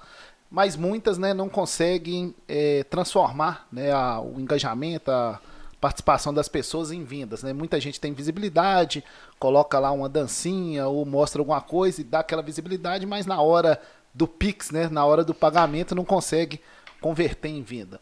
Qual que é a sua opinião sobre isso e o que, que as empresas podem fazer para melhorar essa questão e trazer o público aí, né, através da rede social, através do marketing digital, mas trazendo dinheiro, que é o mais importante, né? É, eu falo que o dinheiro ele é consequência de um trabalho bem feito. É, a venda ela acontece após uma conexão muito bem gerada com, com o seu cliente ideal. Essa venda ela com certeza vai ser consequência. Se a venda vem em primeiro lugar, você tá tenta- pode estar até tendo um posicionamento por preço e não por valor. Quem vem por preço vai por preço. Então, as marcas deveriam ter posicionamento por valor. Eu penso que as empresas que não conseguem ter conversão, primeiro ponto, elas não estão tendo estratégia. Porque se elas não estão tendo conversão, continuam não, não tendo conversão, elas não estão analisando os dados que precisam, elas não estão fazendo os testes necessários e elas não sabem para que elas estão falando. E muitas vezes essas empresas estão preocupadas em viralização. Ok, viralização. Tem um vídeo que viralizou, deu 100 mil visualizações. Tá, e aí? O que, que isso muda o seu resultado? Entrei numa dancinha do TikTok e fiz uma trend. Tá, deu muitas curtidas. Tá, ok. Essas pessoas que curtiram, de fato, na hora delas investirem, elas confiam em você para investir? Elas sentem conexão em você para investir? E muitas vezes, essas empresas que têm essa visibilidade, um perfil muito grande, ele veio ou por sorteio, que é proibido no Instagram. Verdade. Já É fiz proibido. demais. É, sorteio é proibido. Primeiro, sorteio a pessoa vem. Se tiver uma fila aqui do outro lado de- da rua, a pessoa fica na fila, até descobrir que é para pagar boleto, mas até então, ela não sabe o que que é, ela tá na fila. Sabe? Então, assim, a pessoa vem para poder, na isca de ganhar algo e depois ela vai embora porque ela não vai comprar. Ou porque as pessoas compraram seguidores. E a gente consegue, quem trabalha na área, sabe ver se o perfil comprou seguidor ou não. Então, eu, eu vejo contas de 5 mil seguidores tendo conversão maior do que 100 mil seguidores. E Ah, aí, quando, você vai, des- quando tá- você vai descobrir, a pessoa comprou, chegou aquelas pessoas que não sabem, tem robô. Teve um, um- acho que uns dois meses atrás, o Instagram fez uma limpa. Teve uma galera que perdeu muitos seguidores. Que aí ele foi tirando essas contas é, robóticas, essas contas fakes e tudo mais. Então, assim, a, a pessoa tem que ter alinhada a estratégia de comunicação da marca dela. E aí divide em percentuais. Quanto que é para posicionamento de marca, o quanto que eu estou ali dando um suporte para cliente, eu trabalho no pós-venda, o quanto que eu estou esclarecendo dúvidas, qual que é o momento. Eu eu sempre falo, a cada cinco publicações, uma deveria ser de venda e o resto deveria ser educacional. Você tem que educar o seu mercado. Você tem que levar conteúdo relevante para essas pessoas. Então, o caminho para você crescer sólido e consistente é através de um marketing de conteúdo bem feito, de, um- de uma curadoria de conteúdos que faz sentido de fato ali para aquela pessoa. Detalhe que tem gente que nunca vai consumir comprar o meu produto de consultoria, mas quando eu encontro com essas pessoas numa palestra, ela fala assim para mim: Josi, aquele vídeo que você falou sobre posicionamento de marca me ajudou e eu consegui gerar negócios com isso. Para mim já valeu. Eu acho que é isso que você tem que fazer. Impactou Você tem que, pessoas, você né? tem que ter a capacidade de falar algo que vai transformar a vida da pessoa de alguma forma. Que vai ser um conteúdo útil, um conteúdo que traz dados de mercado, dados de pesquisa, ou, ou- ou indicações de coisas que façam sentido. Então, assim, não adianta querer ter estratégia de crescimento em qualquer que seja o canal digital se você não centralizou o cliente no centro da estratégia. Não é o contrário. O cliente está aqui. O que, que eu quero gerar para ele? Aí você constrói todos os pontos conversando, interligando. Já viram aquilo? No digital, a empresa está bombando falando de uma campanha. Você chega no físico, o vendedor não te dá bom dia e nem ele sabe o que está acontecendo. E aí, quando você fala que você viu uma campanha do digital, ele fala, não estou sabendo, ele te trata mal, e aí você acaba que não tem aquela experiência ali relevante. Primeira coisa que você tem que fazer é seu time saber para onde que a sua empresa está indo, que experiência que você quer gerar ali para aquele cliente. E seu time vai estar. Por que, que as empresas estão preocupadas em treinar as pessoas? Porque a mesma Josi que começa a comprar da Babi no físico vai terminar de comprar dela no digital. Ou a mesma Josi que começou a comprar no digital, às vezes vai terminar no físico. Ou outras vezes eu vou comprar 100% digital. O quanto as empresas estão preparadas para oferecer esse atendimento? Essa é a grande pergunta. E qual estratégia tem por trás? Quando você vai ver, não tem estratégia. Tem social media fazendo sabe o quê? Postando três vezes por semana, histórias de manhã, de tarde, de noite, fazer rios com as trends que vão, trends que vão ali viralizar. Essa é a estratégia de mídia social.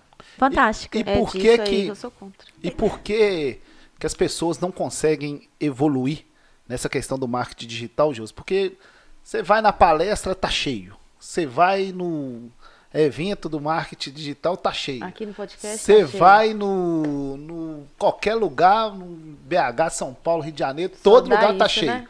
Todo mundo participa e as pessoas não conseguem fazer. Porque existe uma coisa chamada ação.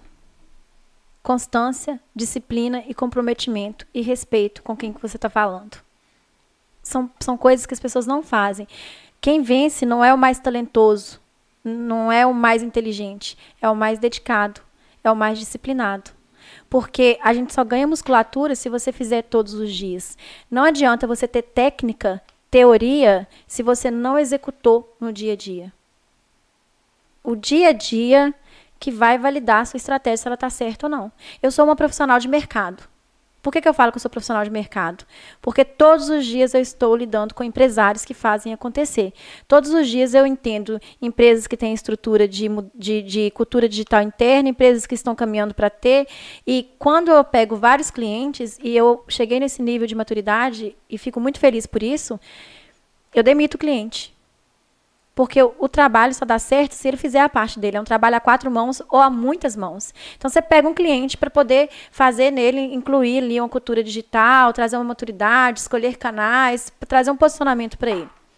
E aí você direciona várias ações que precisam ser feitas. Metade dessas ações não são feitas. Porque o cliente aconteceu o seguinte: ele passou mal, porque ele teve que ir no futebol, porque a equipe não foi. Tem vários porquês para ele não executar aquilo. Qual a probabilidade de dar certo? Nenhuma. Porque não adianta ter estratégia e não ter ação. Você vai no congresso, e congresso tem muito a pegada motivacional, e eu acho muito legal, porque para network a gente aprende muito, mas a gente sai de palestras, de cursos, querendo mudar o mundo. Achando que vai ser incrível, vou fazer acontecer.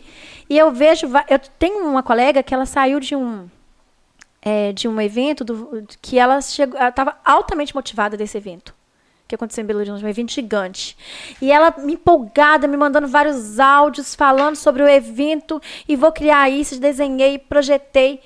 Entre o que ela projetou, desenhou e sonhou, o que, que ela executou? Nada. Sabe qual é o grande problema das pessoas? As pessoas não executam. Ou elas querem fazer tudo, ou elas não fazem nada e elas paralisam. O que, que eu oriento? Pega um plano de ação, pega uma estratégia, projeta, divide em pequenos mini planos de ações e comece a executar. E avalia, acompanha cada milímetro ali se você está validando a estratégia. Quando você está implementando algo que é novo, você está rodando um MVP, um mínimo produto viável, você tem que acompanhar etapa por etapa. Porque cada detalhe que você ajusta na jornada impacta no resultado final que você quer. A questão é, que preço você quer pagar para ter o resultado que você quer? As pessoas não, não têm essa disciplina. Se não tiver essa disciplina, não vai dar certo. Eu não conheço nenhuma empresa que deu certo no Digital que o gestor não está junto com a equipe e que a equipe não foi treinada também. Não adianta o gestor ir e chegar e repassar para a equipe e não caminhar junto, porque o exemplo arrasta. Então, assim, essas empresas não dão certo porque, primeiro, elas não levam a sério que é uma estratégia digitalmente, porque a pessoa some do digital. No físico você não some, mas no digital você some. Você não, você não se importa de não ter constância. Você não se importa de ficar dois meses sem aparecer. No, na sua empresa física você jamais vai fazer isso. E não existe, quando a gente fala de marca, a gente está falando de marketing, a gente está falando de posicionamento, é um todo. E aonde a pessoa me vê, impacta. Não adianta eu chegar aqui e falar algo para você e você me encontrar ali na praça daqui a pouco com outro discurso. Eu sou a única Josi. Independente de onde eu estou transitando e de onde eu estou conversando. Então, é falta de disciplina, falta de comprometimento e falta de estratégia. É verdade. E sobre o marketing digital, nós temos aí os profissionais, Josi. É, muita gente né, trabalha com marketing digital e ah, eu sou isso, eu sou aquilo, né? E eu até peguei aqui, é, anotei, né? Porque pra gente não errar, né? Mas nós temos aí né, o gestor de tráfego, né? Que é um profissional aí do marketing, estrategista, influenciador, copyright e o brand. Vamos lá. Isso aí. O brand? É, o, a, o, a pessoa que vai cuidar do posicionamento do brand isso, da marca. É. E aí tem uma questão que é o influenciador. Nós vamos falar de todos aqui, mas vamos começar com o influenciador. Né? A gente tem hoje é, influenciadores de todos os, os, tipos, né? inclusive nas pequenas cidades. Como é que você vê a questão do influenciador? O influenciador resolve, traz venda para a empresa? Olha só, é, todo mundo influencia de algum, em algum momento. Quando você vê sua amiga tirando férias, você quer saber é, de onde é aquele hotel. Quando você vê eu postando que eu tô tomando shopping num local, você vai me perguntar onde que é. E aí você vai até no Instagram dessa pessoa. Se eu falei que é legal, se o Instagram tá desalinhado, você não compra dessa pessoa. É uma jornada muito rápida que a gente faz e quase que inconsciente. É, não influenciador, que são influenciadores menores, são considerados pessoas de mil seguidores até 10 mil seguidores, são não influenciadores. Traz resultado? Traz. Quando tem uma estratégia costurada. Medir a análise de um influenciador por stories e número de rios que ele te entregou não é uma métrica que você consegue metrificar de resultado. Vai ter visualização, mas você não conseguiu saber se vendeu de fato. A gente consegue medir com alguns cupons. Então, Toninho e Babi 10. Se eu vou conseguir rastrear, acompanhar aquilo ali para saber quantos que de fato eu vendi baseado na influência que você geraram ali para aquela audiência.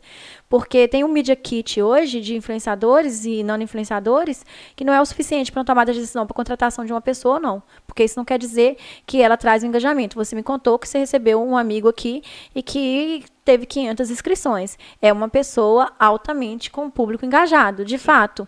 Você vai receber outras pessoas que às vezes você vai apostar tanto e ela não vai trazer essa conversão muito grande. Então, sim, a influenciação, a, o trabalho com influência, ele é legal e dá resultado quando estrategicamente. É, eu tive um case que virou até a questão, case de sucesso da, da empresa. Tem uma empresa que a, é, a gente lançou uma campanha, é uma empresa de público AAA, e a gente lançou assim: é, Vera Salles veste gente como a gente. Foi uma campanha que nós criamos. Quem foi os influenciadores dessa campanha foram os próprios clientes que é uma loja de roupa feminina. Aí essas clientes lançaram essas campanhas, que virou essas que toda a coleção eles lançam, tem edição que chamam. Essas mulheres viraram embaixadoras da marca e essa marca teve um resultado muito grande de venda. Então, traba trabalhar com influência não precisa necessariamente ser uma pessoa que tem 100 mil seguidores. Às vezes o seu próprio cliente ali que tem mil seguidores vai te trazer um, uma autoconversão ali. E aí existem hoje as questões também da gente trabalhar o seguinte, tem pessoas que são a Thaís até falou isso aqui. Ah, ela veio e ela Thaís falou. Oliveira. Exato, a Thaís Oliveira falou o seguinte: é, eu não sou influenciadora, não quero isso nesse momento, eu sou modelo. E eu achei fantástico esse posicionamento dela. Porque muitas pessoas que nesse mundo de influenciar quer fazer tudo. E não necessariamente uma pessoa que influencia, ela é uma boa modelo. E não necessariamente uma pessoa que influencia é um bom cliente que é a pessoa que vai gerar conteúdo. Uma coisa é eu postar uma foto com a caneca do Isso é Podcast. Outra coisa é eu falar com propriedade o que, que é o Isso Podcast, qual que é a transformação que ele gera para Ponte Nova e região. Aí eu estou gerando conteúdo que, dependendo do que eu vou falar, eu vou conectar com outras pessoas que vão dar muita credibilidade para o podcast e outras vezes não. Então é o quanto que eu tenho de capacidade de persuadir as pessoas e de passar autoridade para elas, que entra muito na pergunta que você me perguntou anterior. Por que, que algumas pessoas não vendem? Tem ali várias pessoas não conseguem, porque não passa autoridade. Porque na hora que você vai investir o seu tempo e o seu dinheiro, você vai contratar o profissional que te passa a credibilidade. Você não vai numa nutricionista que não está em forma. Você não vai num advogado que chega para te atender de tênis de camisa polo e calça jeans. Você vai contratar a pessoa que está ali com terno, porque você nem sabe se ela é melhor. Pode ser que o outro seja, mas quem que te passa mais confiança? Então, na hora de escolher o influenciador, você tem que entender o seguinte: com quem que essa pessoa conversa, quais são as bolhas que ela fura, que ela vai conectar, e se isso faz sentido para a marca com o que eu quero fazer ou não. A Gabriela é, Pluguese teve uma questão dela logo na pandemia que foi um, várias marcas rescindiram o contrato com ela. Quando ela participou de uma festa falando, tava muitas pessoas morrendo, aquele cenário crítico, várias pessoas da morrendo. Pandemia. É, exatamente. E ela participou de um, é, ela prega, ela, o que que ela faz? Como que é o posicionamento dela? Vida saudável, qualidade de vida, nananã, natureza, saúde. conexão, saúde. Aí ela participa de uma festa onde tem várias pessoas passando por questões muito delicadas. O que, que as marcas fizeram rapidamente? E as pessoas entraram, caíram matando ali. As marcas se posicionaram. Nós não compactuamos desse posicionamento dessa pessoa. Já rescindimos contrato. Porque a marca não quer se respingar. E, e, aí é muito importante as marcas saberem com quem que elas vão se posicionar. Por que, que a americana saiu do BBB rapidamente, assim que estourou a nota que ela estava falida? Porque se ela entra ali, ela vai criar um, um, uma, um, um, ranço ali diante de pessoas que não vão conectar com isso, que ela está participando de um programa que ela está pagando milhões e ela está devendo é, outras tá pessoas. Quebrada, é. Exato. Então, assim, quando você vai escolher um influenciador, você tem que saber se essa pessoa, o que, que ela vai fazer, vai respingar na sua marca. Dá resultado? Dá mas tem que ser estratégico. E as marcas profissionais e marcas conectam com influenciadores que têm seguidores. E isso é uma miopia do mercado, e isso está errado. Você tem que conectar com pessoas que vão te dar resultado e, arrumar uma forma de medir isso. Que dá resultado, dá. A gente tem uma empresa chamada UPix, que é a maior empresa de, forma de formadores de criadores de conteúdo da América Latina. A UPix é fantástica. Ela, ela, forma essas pessoas que querem trabalhar com influência, ensina eles a terem contratos, mostrar seu, montar seu portfólio, gerar conteúdo e, e trazem muitos conteúdos ensinando essas pessoas a se posicionarem no mercado. Então, gente, isso virou profissão. Existe formação, existem pessoas preocupadas em ensinar pessoas a gerarem conteúdo o tempo todo. O feed do Itaú hoje, todo o conteúdo é gerado por clientes, são pessoas que geram conteúdo ali Verdade. o tempo todo. Então, se não desse resultado, a gente não teria empresas tão grandes, respeitadas, multinacionais, trazendo pessoas. É, é porque quando você utiliza uma estratégia de influência, você está arrumando um porta-voz para sua marca. É uma forma de você quebrar ali aquela barreira de distanciamento que tem da sua marca entre a pessoa. Por isso que tem que ser muito estratégico. Senão você vai dar um tiro no seu pé.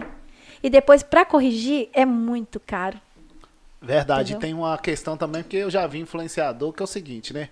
Ele vai lá, faz lá o vídeo da empresa, ah, tal, a empresa é boa, mas ele mesmo compra na outra. então não tem jeito. Não, quer... e assim, eu acho também que você entrar. As pessoas não conectam com isso também. Por isso que a gente está falando sobre creator, geração de conteúdo. Os creators, eles geram conteúdo.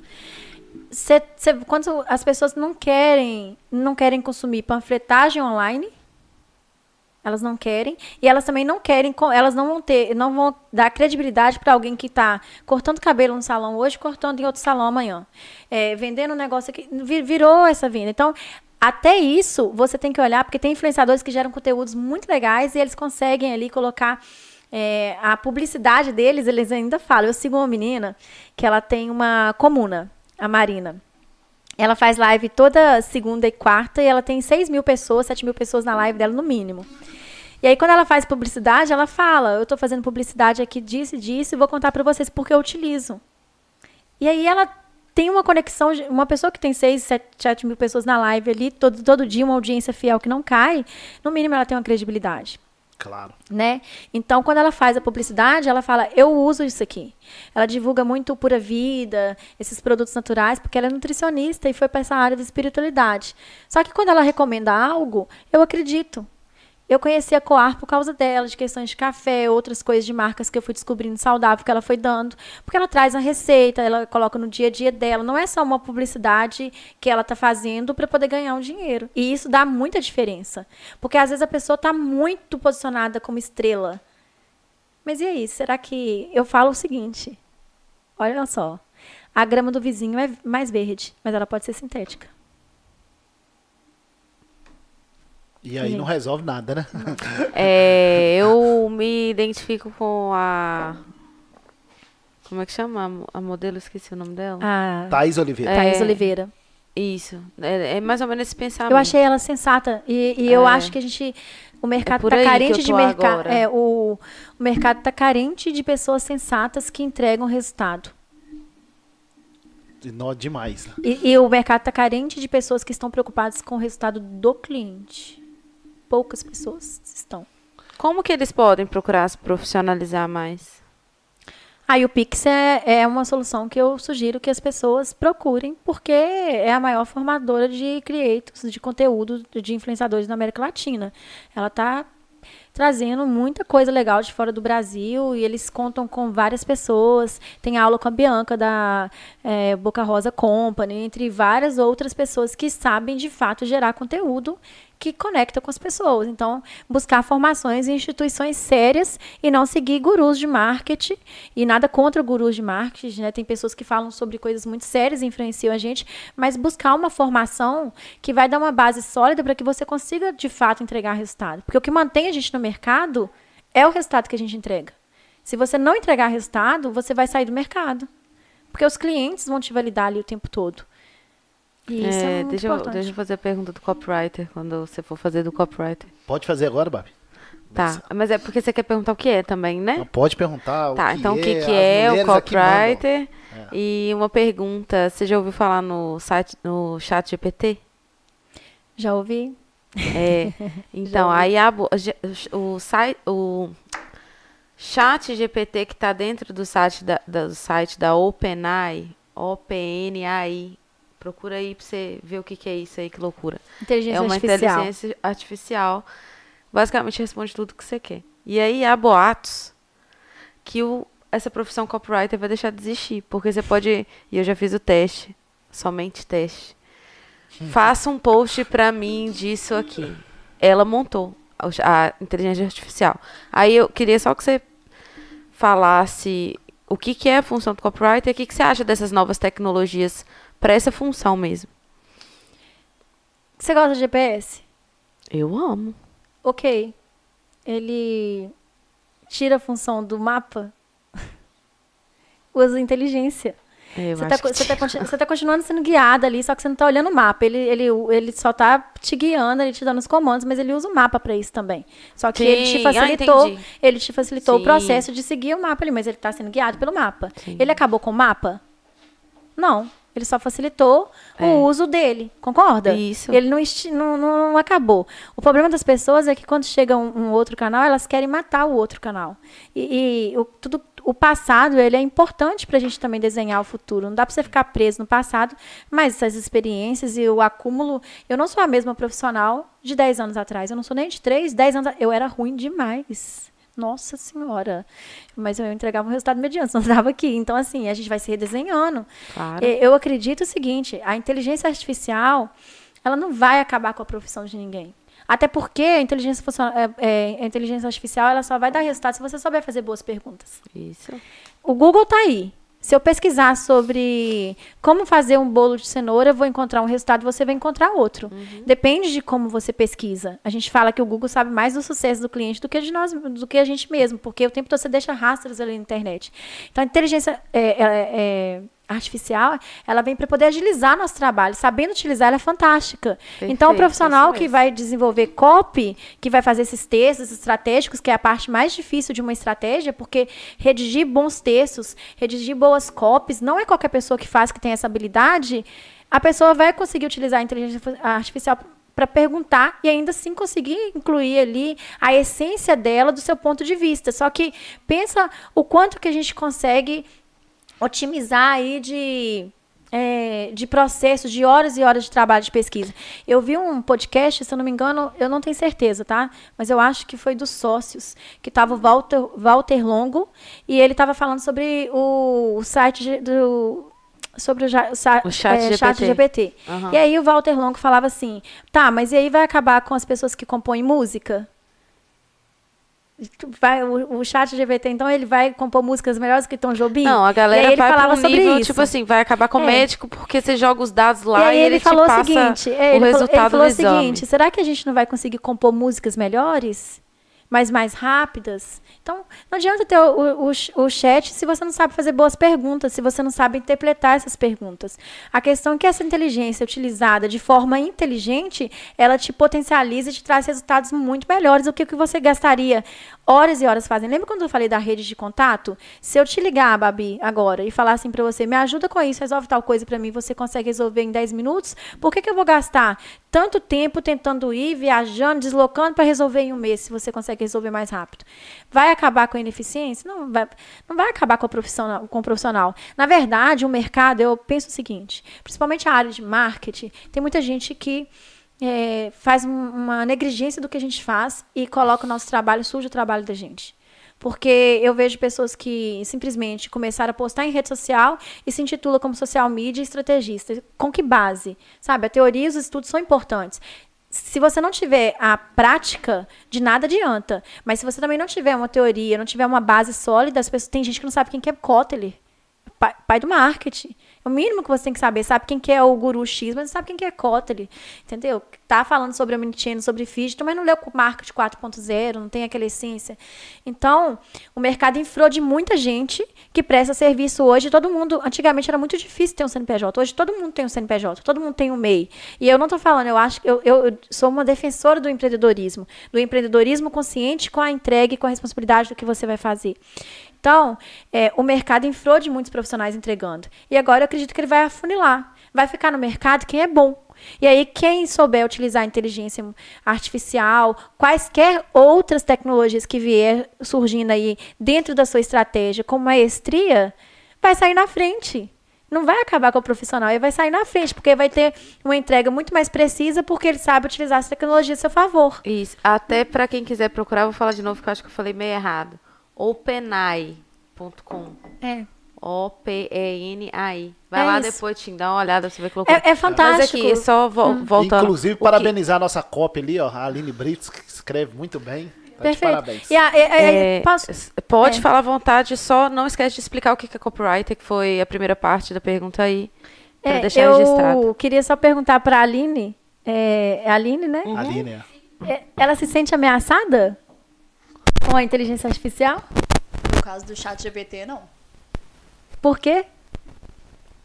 Eu acho que, apesar de ajudar, o toque humano ele vai fazer diferença ali, entender Em pra quem você tudo. tá falando. Em tudo. Tá vendo? Respondeu já aí.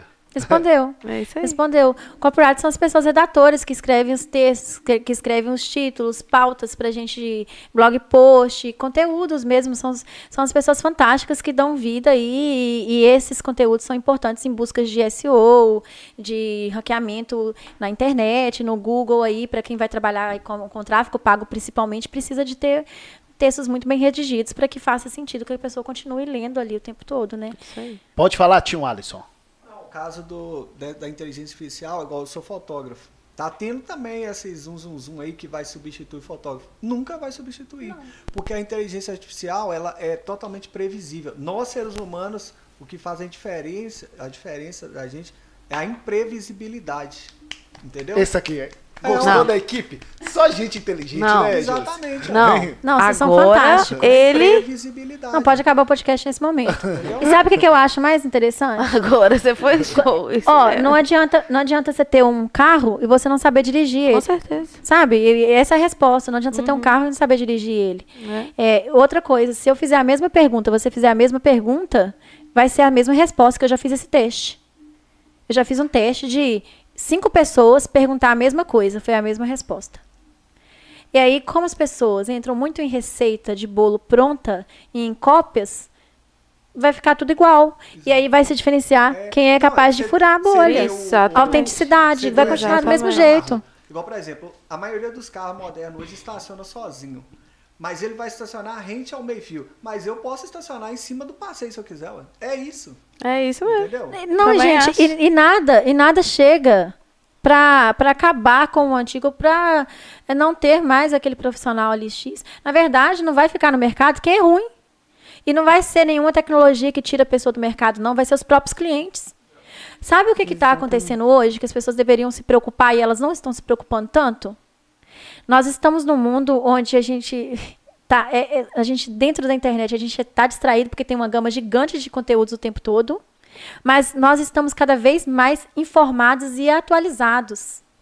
Então não é qualquer informação e ainda bem que isso que chegamos nesse momento, não é qualquer profissional que chega te prometendo, prometendo mundos e fundos que você vai acreditar nele. Então, quando você abriu o podcast, você falou: "Olha, Josiana Freitas trabalha com marketing digital, ela vai ajudar vocês a vender". Eu falei: "Socorro". Não é socorro. Olha, o marketing que ele está fazendo meu é tudo quanto que eu prego contra.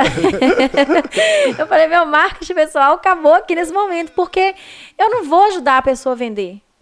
Eu vou dar para pessoas as ferramentas. É como se eu ensinasse a pessoa a dirigir e aí daí para frente o carro tá ali, só que ela vai dirigir se ela quiser. Então, todo trabalho de profissional, qualquer profissional que seja, ninguém faz nada sozinho. Ninguém cresce sozinho. Você precisa de um time. Por mais que eu seja equipe, você vai precisar de pessoas te munindo de informação de alguma forma. Então, a gente depende que as pessoas implementem as ações ali o tempo todo. Então, profissional ruim de mercado, profissional que não tem é, noção do que está fazendo, que não tem respeito com quem ele está conversando, que acha. Quando a pessoa faz um conteúdo copiado, quando ela começa a viralizar isso e entra nessa, nessa, nessa, nesse limbo infinito de que ah, tal tecnologia me tira do mercado, se esse profissional está com tanto medo, ele tem que ter medo porque mesmo, porque ele é ruim.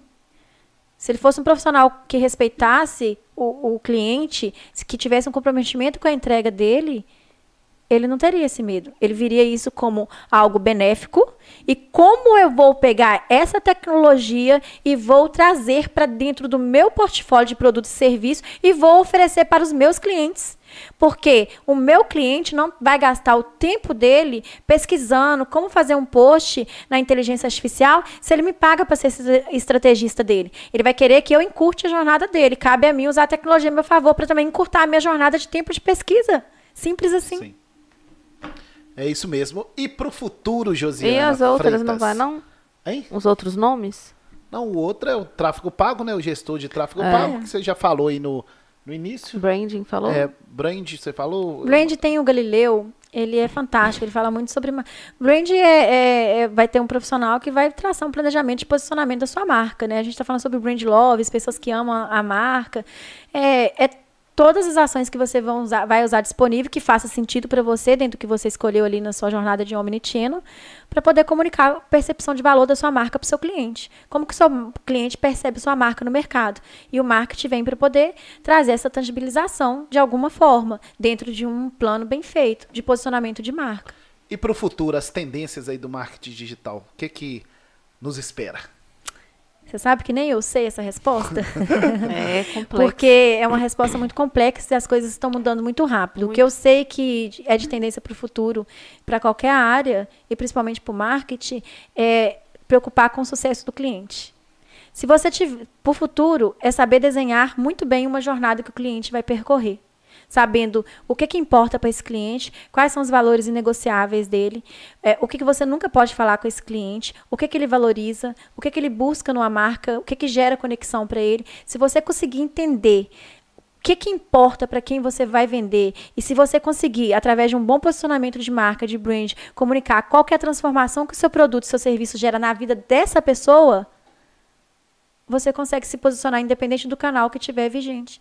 Porque quando você entende de estratégia, quando você entende que tudo está indo de encontro a satisfazer a necessidade de um cliente, quando e como ele quiser, independente do canal que tiver ali, você vai saber ter um posicionamento bom, porque você entendeu o mais importante para quem que eu vendo e qual transformação eu quero gerar na vida dessa pessoa. Isso para mim é uma tendência de futuro. Quantos outros canais que vão surgir, novas tecnologias que vão vir, eu também não sei, porque eu também estou adaptando a isso. E não é porque surgiu uma nova tecnologia que eu tenho que trazer ela para dentro do meu negócio. Eu acho que essa é a principal maturidade que a gente tem que ter eu não trazer uma tecnologia para dentro do meu negócio nesse primeiro momento, não é que eu não estou é, fora do, do digital ou fora da, da inovação. Eu simplesmente, naquele momento, às vezes não faz sentido para a estratégia minha. E não quer dizer que eu não tenha que entender sobre ela, mas não quer dizer que eu tenha que aderir também. A gente não tem que sair fazendo tudo que chega.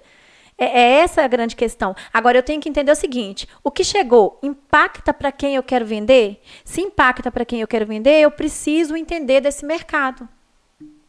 Isso para mim é, é, é, o que a gente, um bom profissional, tem que ter de visão.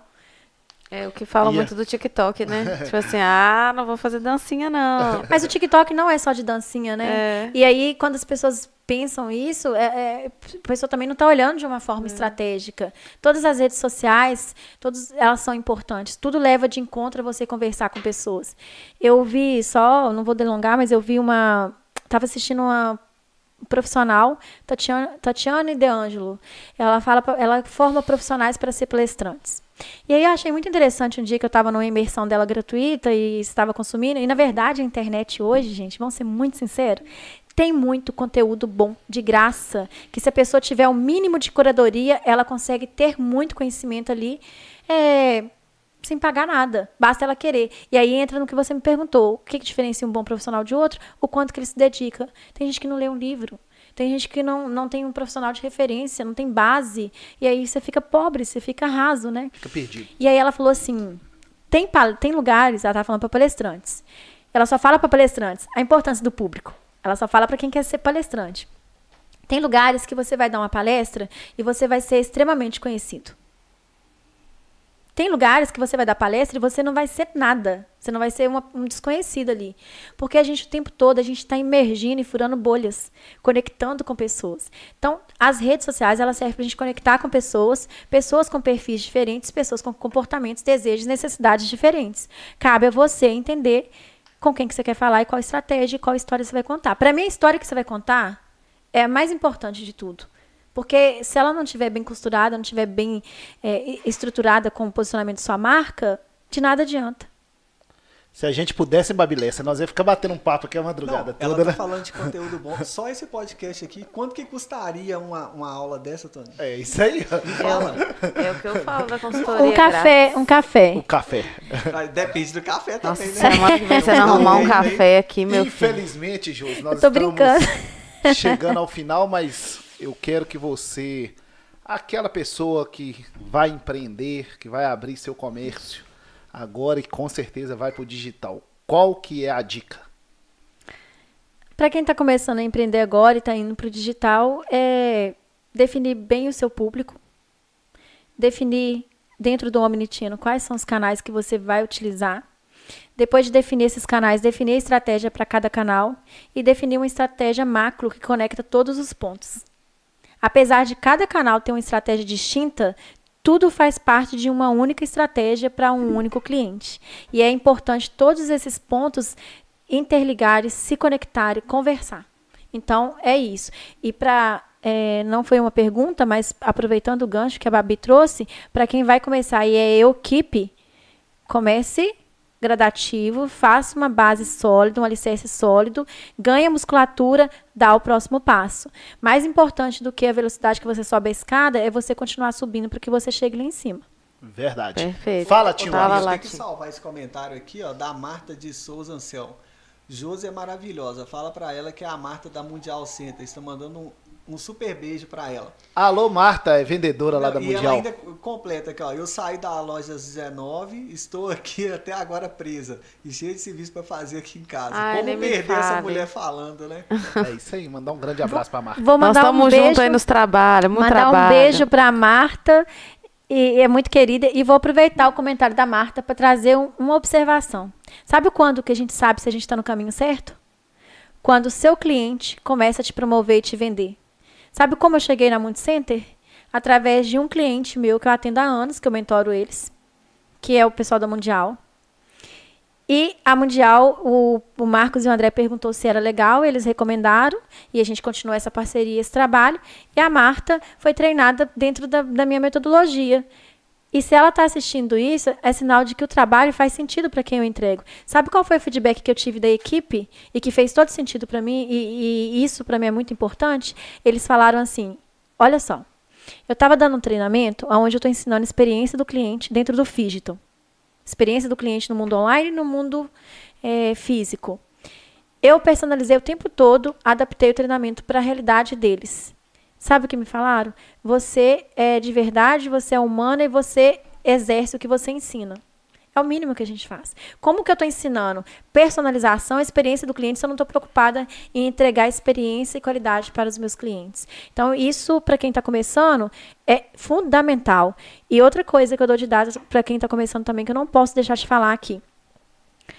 Meça todos os passos que você vai dar. Tudo a gente consegue medir, metrificar e analisar dado. Quem não analisa dado vai cair num limbo infinito de perder dinheiro o tempo todo e de falta de posicionamento. Então, a- até para contratar um profissional de marketing, se a pessoa não tem fundamento de dados, de análise, ela está te enganando. Então, você tem que analisar dados, você tem que ter o GC, que é conteúdo gerado pelo próprio usuário, as pessoas recomendando a sua marca, e você tem que ter essa conexão e todos os pontos interligados. Não tem jeito. É isso aí, mandar um grande abraço aqui pra Marta. Tem mais alguma coisa aí, Tem, Alisson? aqui, é. Fabiana Freitas, que podcast sensacional. Aí o Rodrigo tá falando aqui, ó, com propriedade posso dizer, um dos melhores. É isso aí, ó. O Fabiana. Leandro- o Leandro Martins tá dando parabéns pelas dicas. Alô, Leandro Martins, Fabiana. É isso aí, gente. Acompanha aí o, o podcast de Ponte Nova Região. Infelizmente, Josi, nós estamos chegando ao final. Nós poderíamos ficar aqui beijar, até, até a madrugada, né? Mas em breve você vai estar de volta para falar mais aí o marketing digital, que é muito amplo. Parabéns, muito obrigado. Que só Gra- cresce, né, o agradeço aí marketing por você digital. ter aceitado o nosso convite e com certeza contribuiu muito aí com esse conteúdo de muita qualidade. Parabéns. Eu, eu que agradeço pelo convite. Queria parabenizar vocês. Eu, eu, quanto estrategista digital, eu observo muitas ações que as pessoas fazem. E eu detesto aquelas ações pontuais de um dia só. Quando vocês fizeram isto, é, isso é delas, eu achei fantástico. Porque, primeiro, que o Dia das Mulheres é todos os dias. Nós somos protagonistas todos os dias. E segundo, quando vocês dedicam o nosso mês, que a gente tem um dia aí, mas que é o mês de março inteiro para mulheres, isso é um respeito e valorização com o protago- protagonismo e empreendedorismo feminino. E isso é palmas de verdade, porque precisamos de mais pessoas aproveitando e valorizando um empreendedor, principalmente valorizando e apoiando uma empreendedora. Agradeço por estar aqui, contribuindo um pouquinho, falando sobre marketing e eu falo marketing que eu não consigo falar só marketing digital Sim. ou marketing digital. Então, assim, todo mundo que acompanhou a gente leva em consideração o digital, porque ele não é um termo de agora, ele- a gente está chegando tarde nesse momento. Então, quanto antes a gente estruturar, melhor vai ser. Um grande abraço, Deus Obrigada. abençoe e mais sucesso. Obrigada, viu, Josi? Ô, galera, obrigada pra vocês que estão aí também. Uma boa noite. Não esquece de se inscrever, de curtir, de comentar, de mandar pro amigo. E pros inimigos também. Pra todo mundo aí. Isso Uau. hoje foi aula. Uau. Consultoria grátis, é o que eu falo. Toda quinta é uma consultoria ou uma consulta gratuita, porque dependendo é médico, isso aí aí. pode ser uma consulta. Com certeza. No meu caso, às vezes eu faço a consulta. Então, toda quinta, sete e meia, nós estamos aí. Ô, gente, agradecer mais uma vez a audiência, agradecer os nossos parceiros, Mundial Center, Medida Certa, Infornet, Connect, Arena 10. Semana que vem tem mais o podcast de Ponte Nova e Região. Imaculada Monteira, a nossa convidada no nosso episódio 60, Aline Brits. Semana que vem estamos de volta, né, Babi? Um grande abraço e semana que vem é a semana dos aniversariantes. É nóis. Obrigada, gente. Tchau, Tamo boa junto. noite. Com Deus. Tchau, tchau.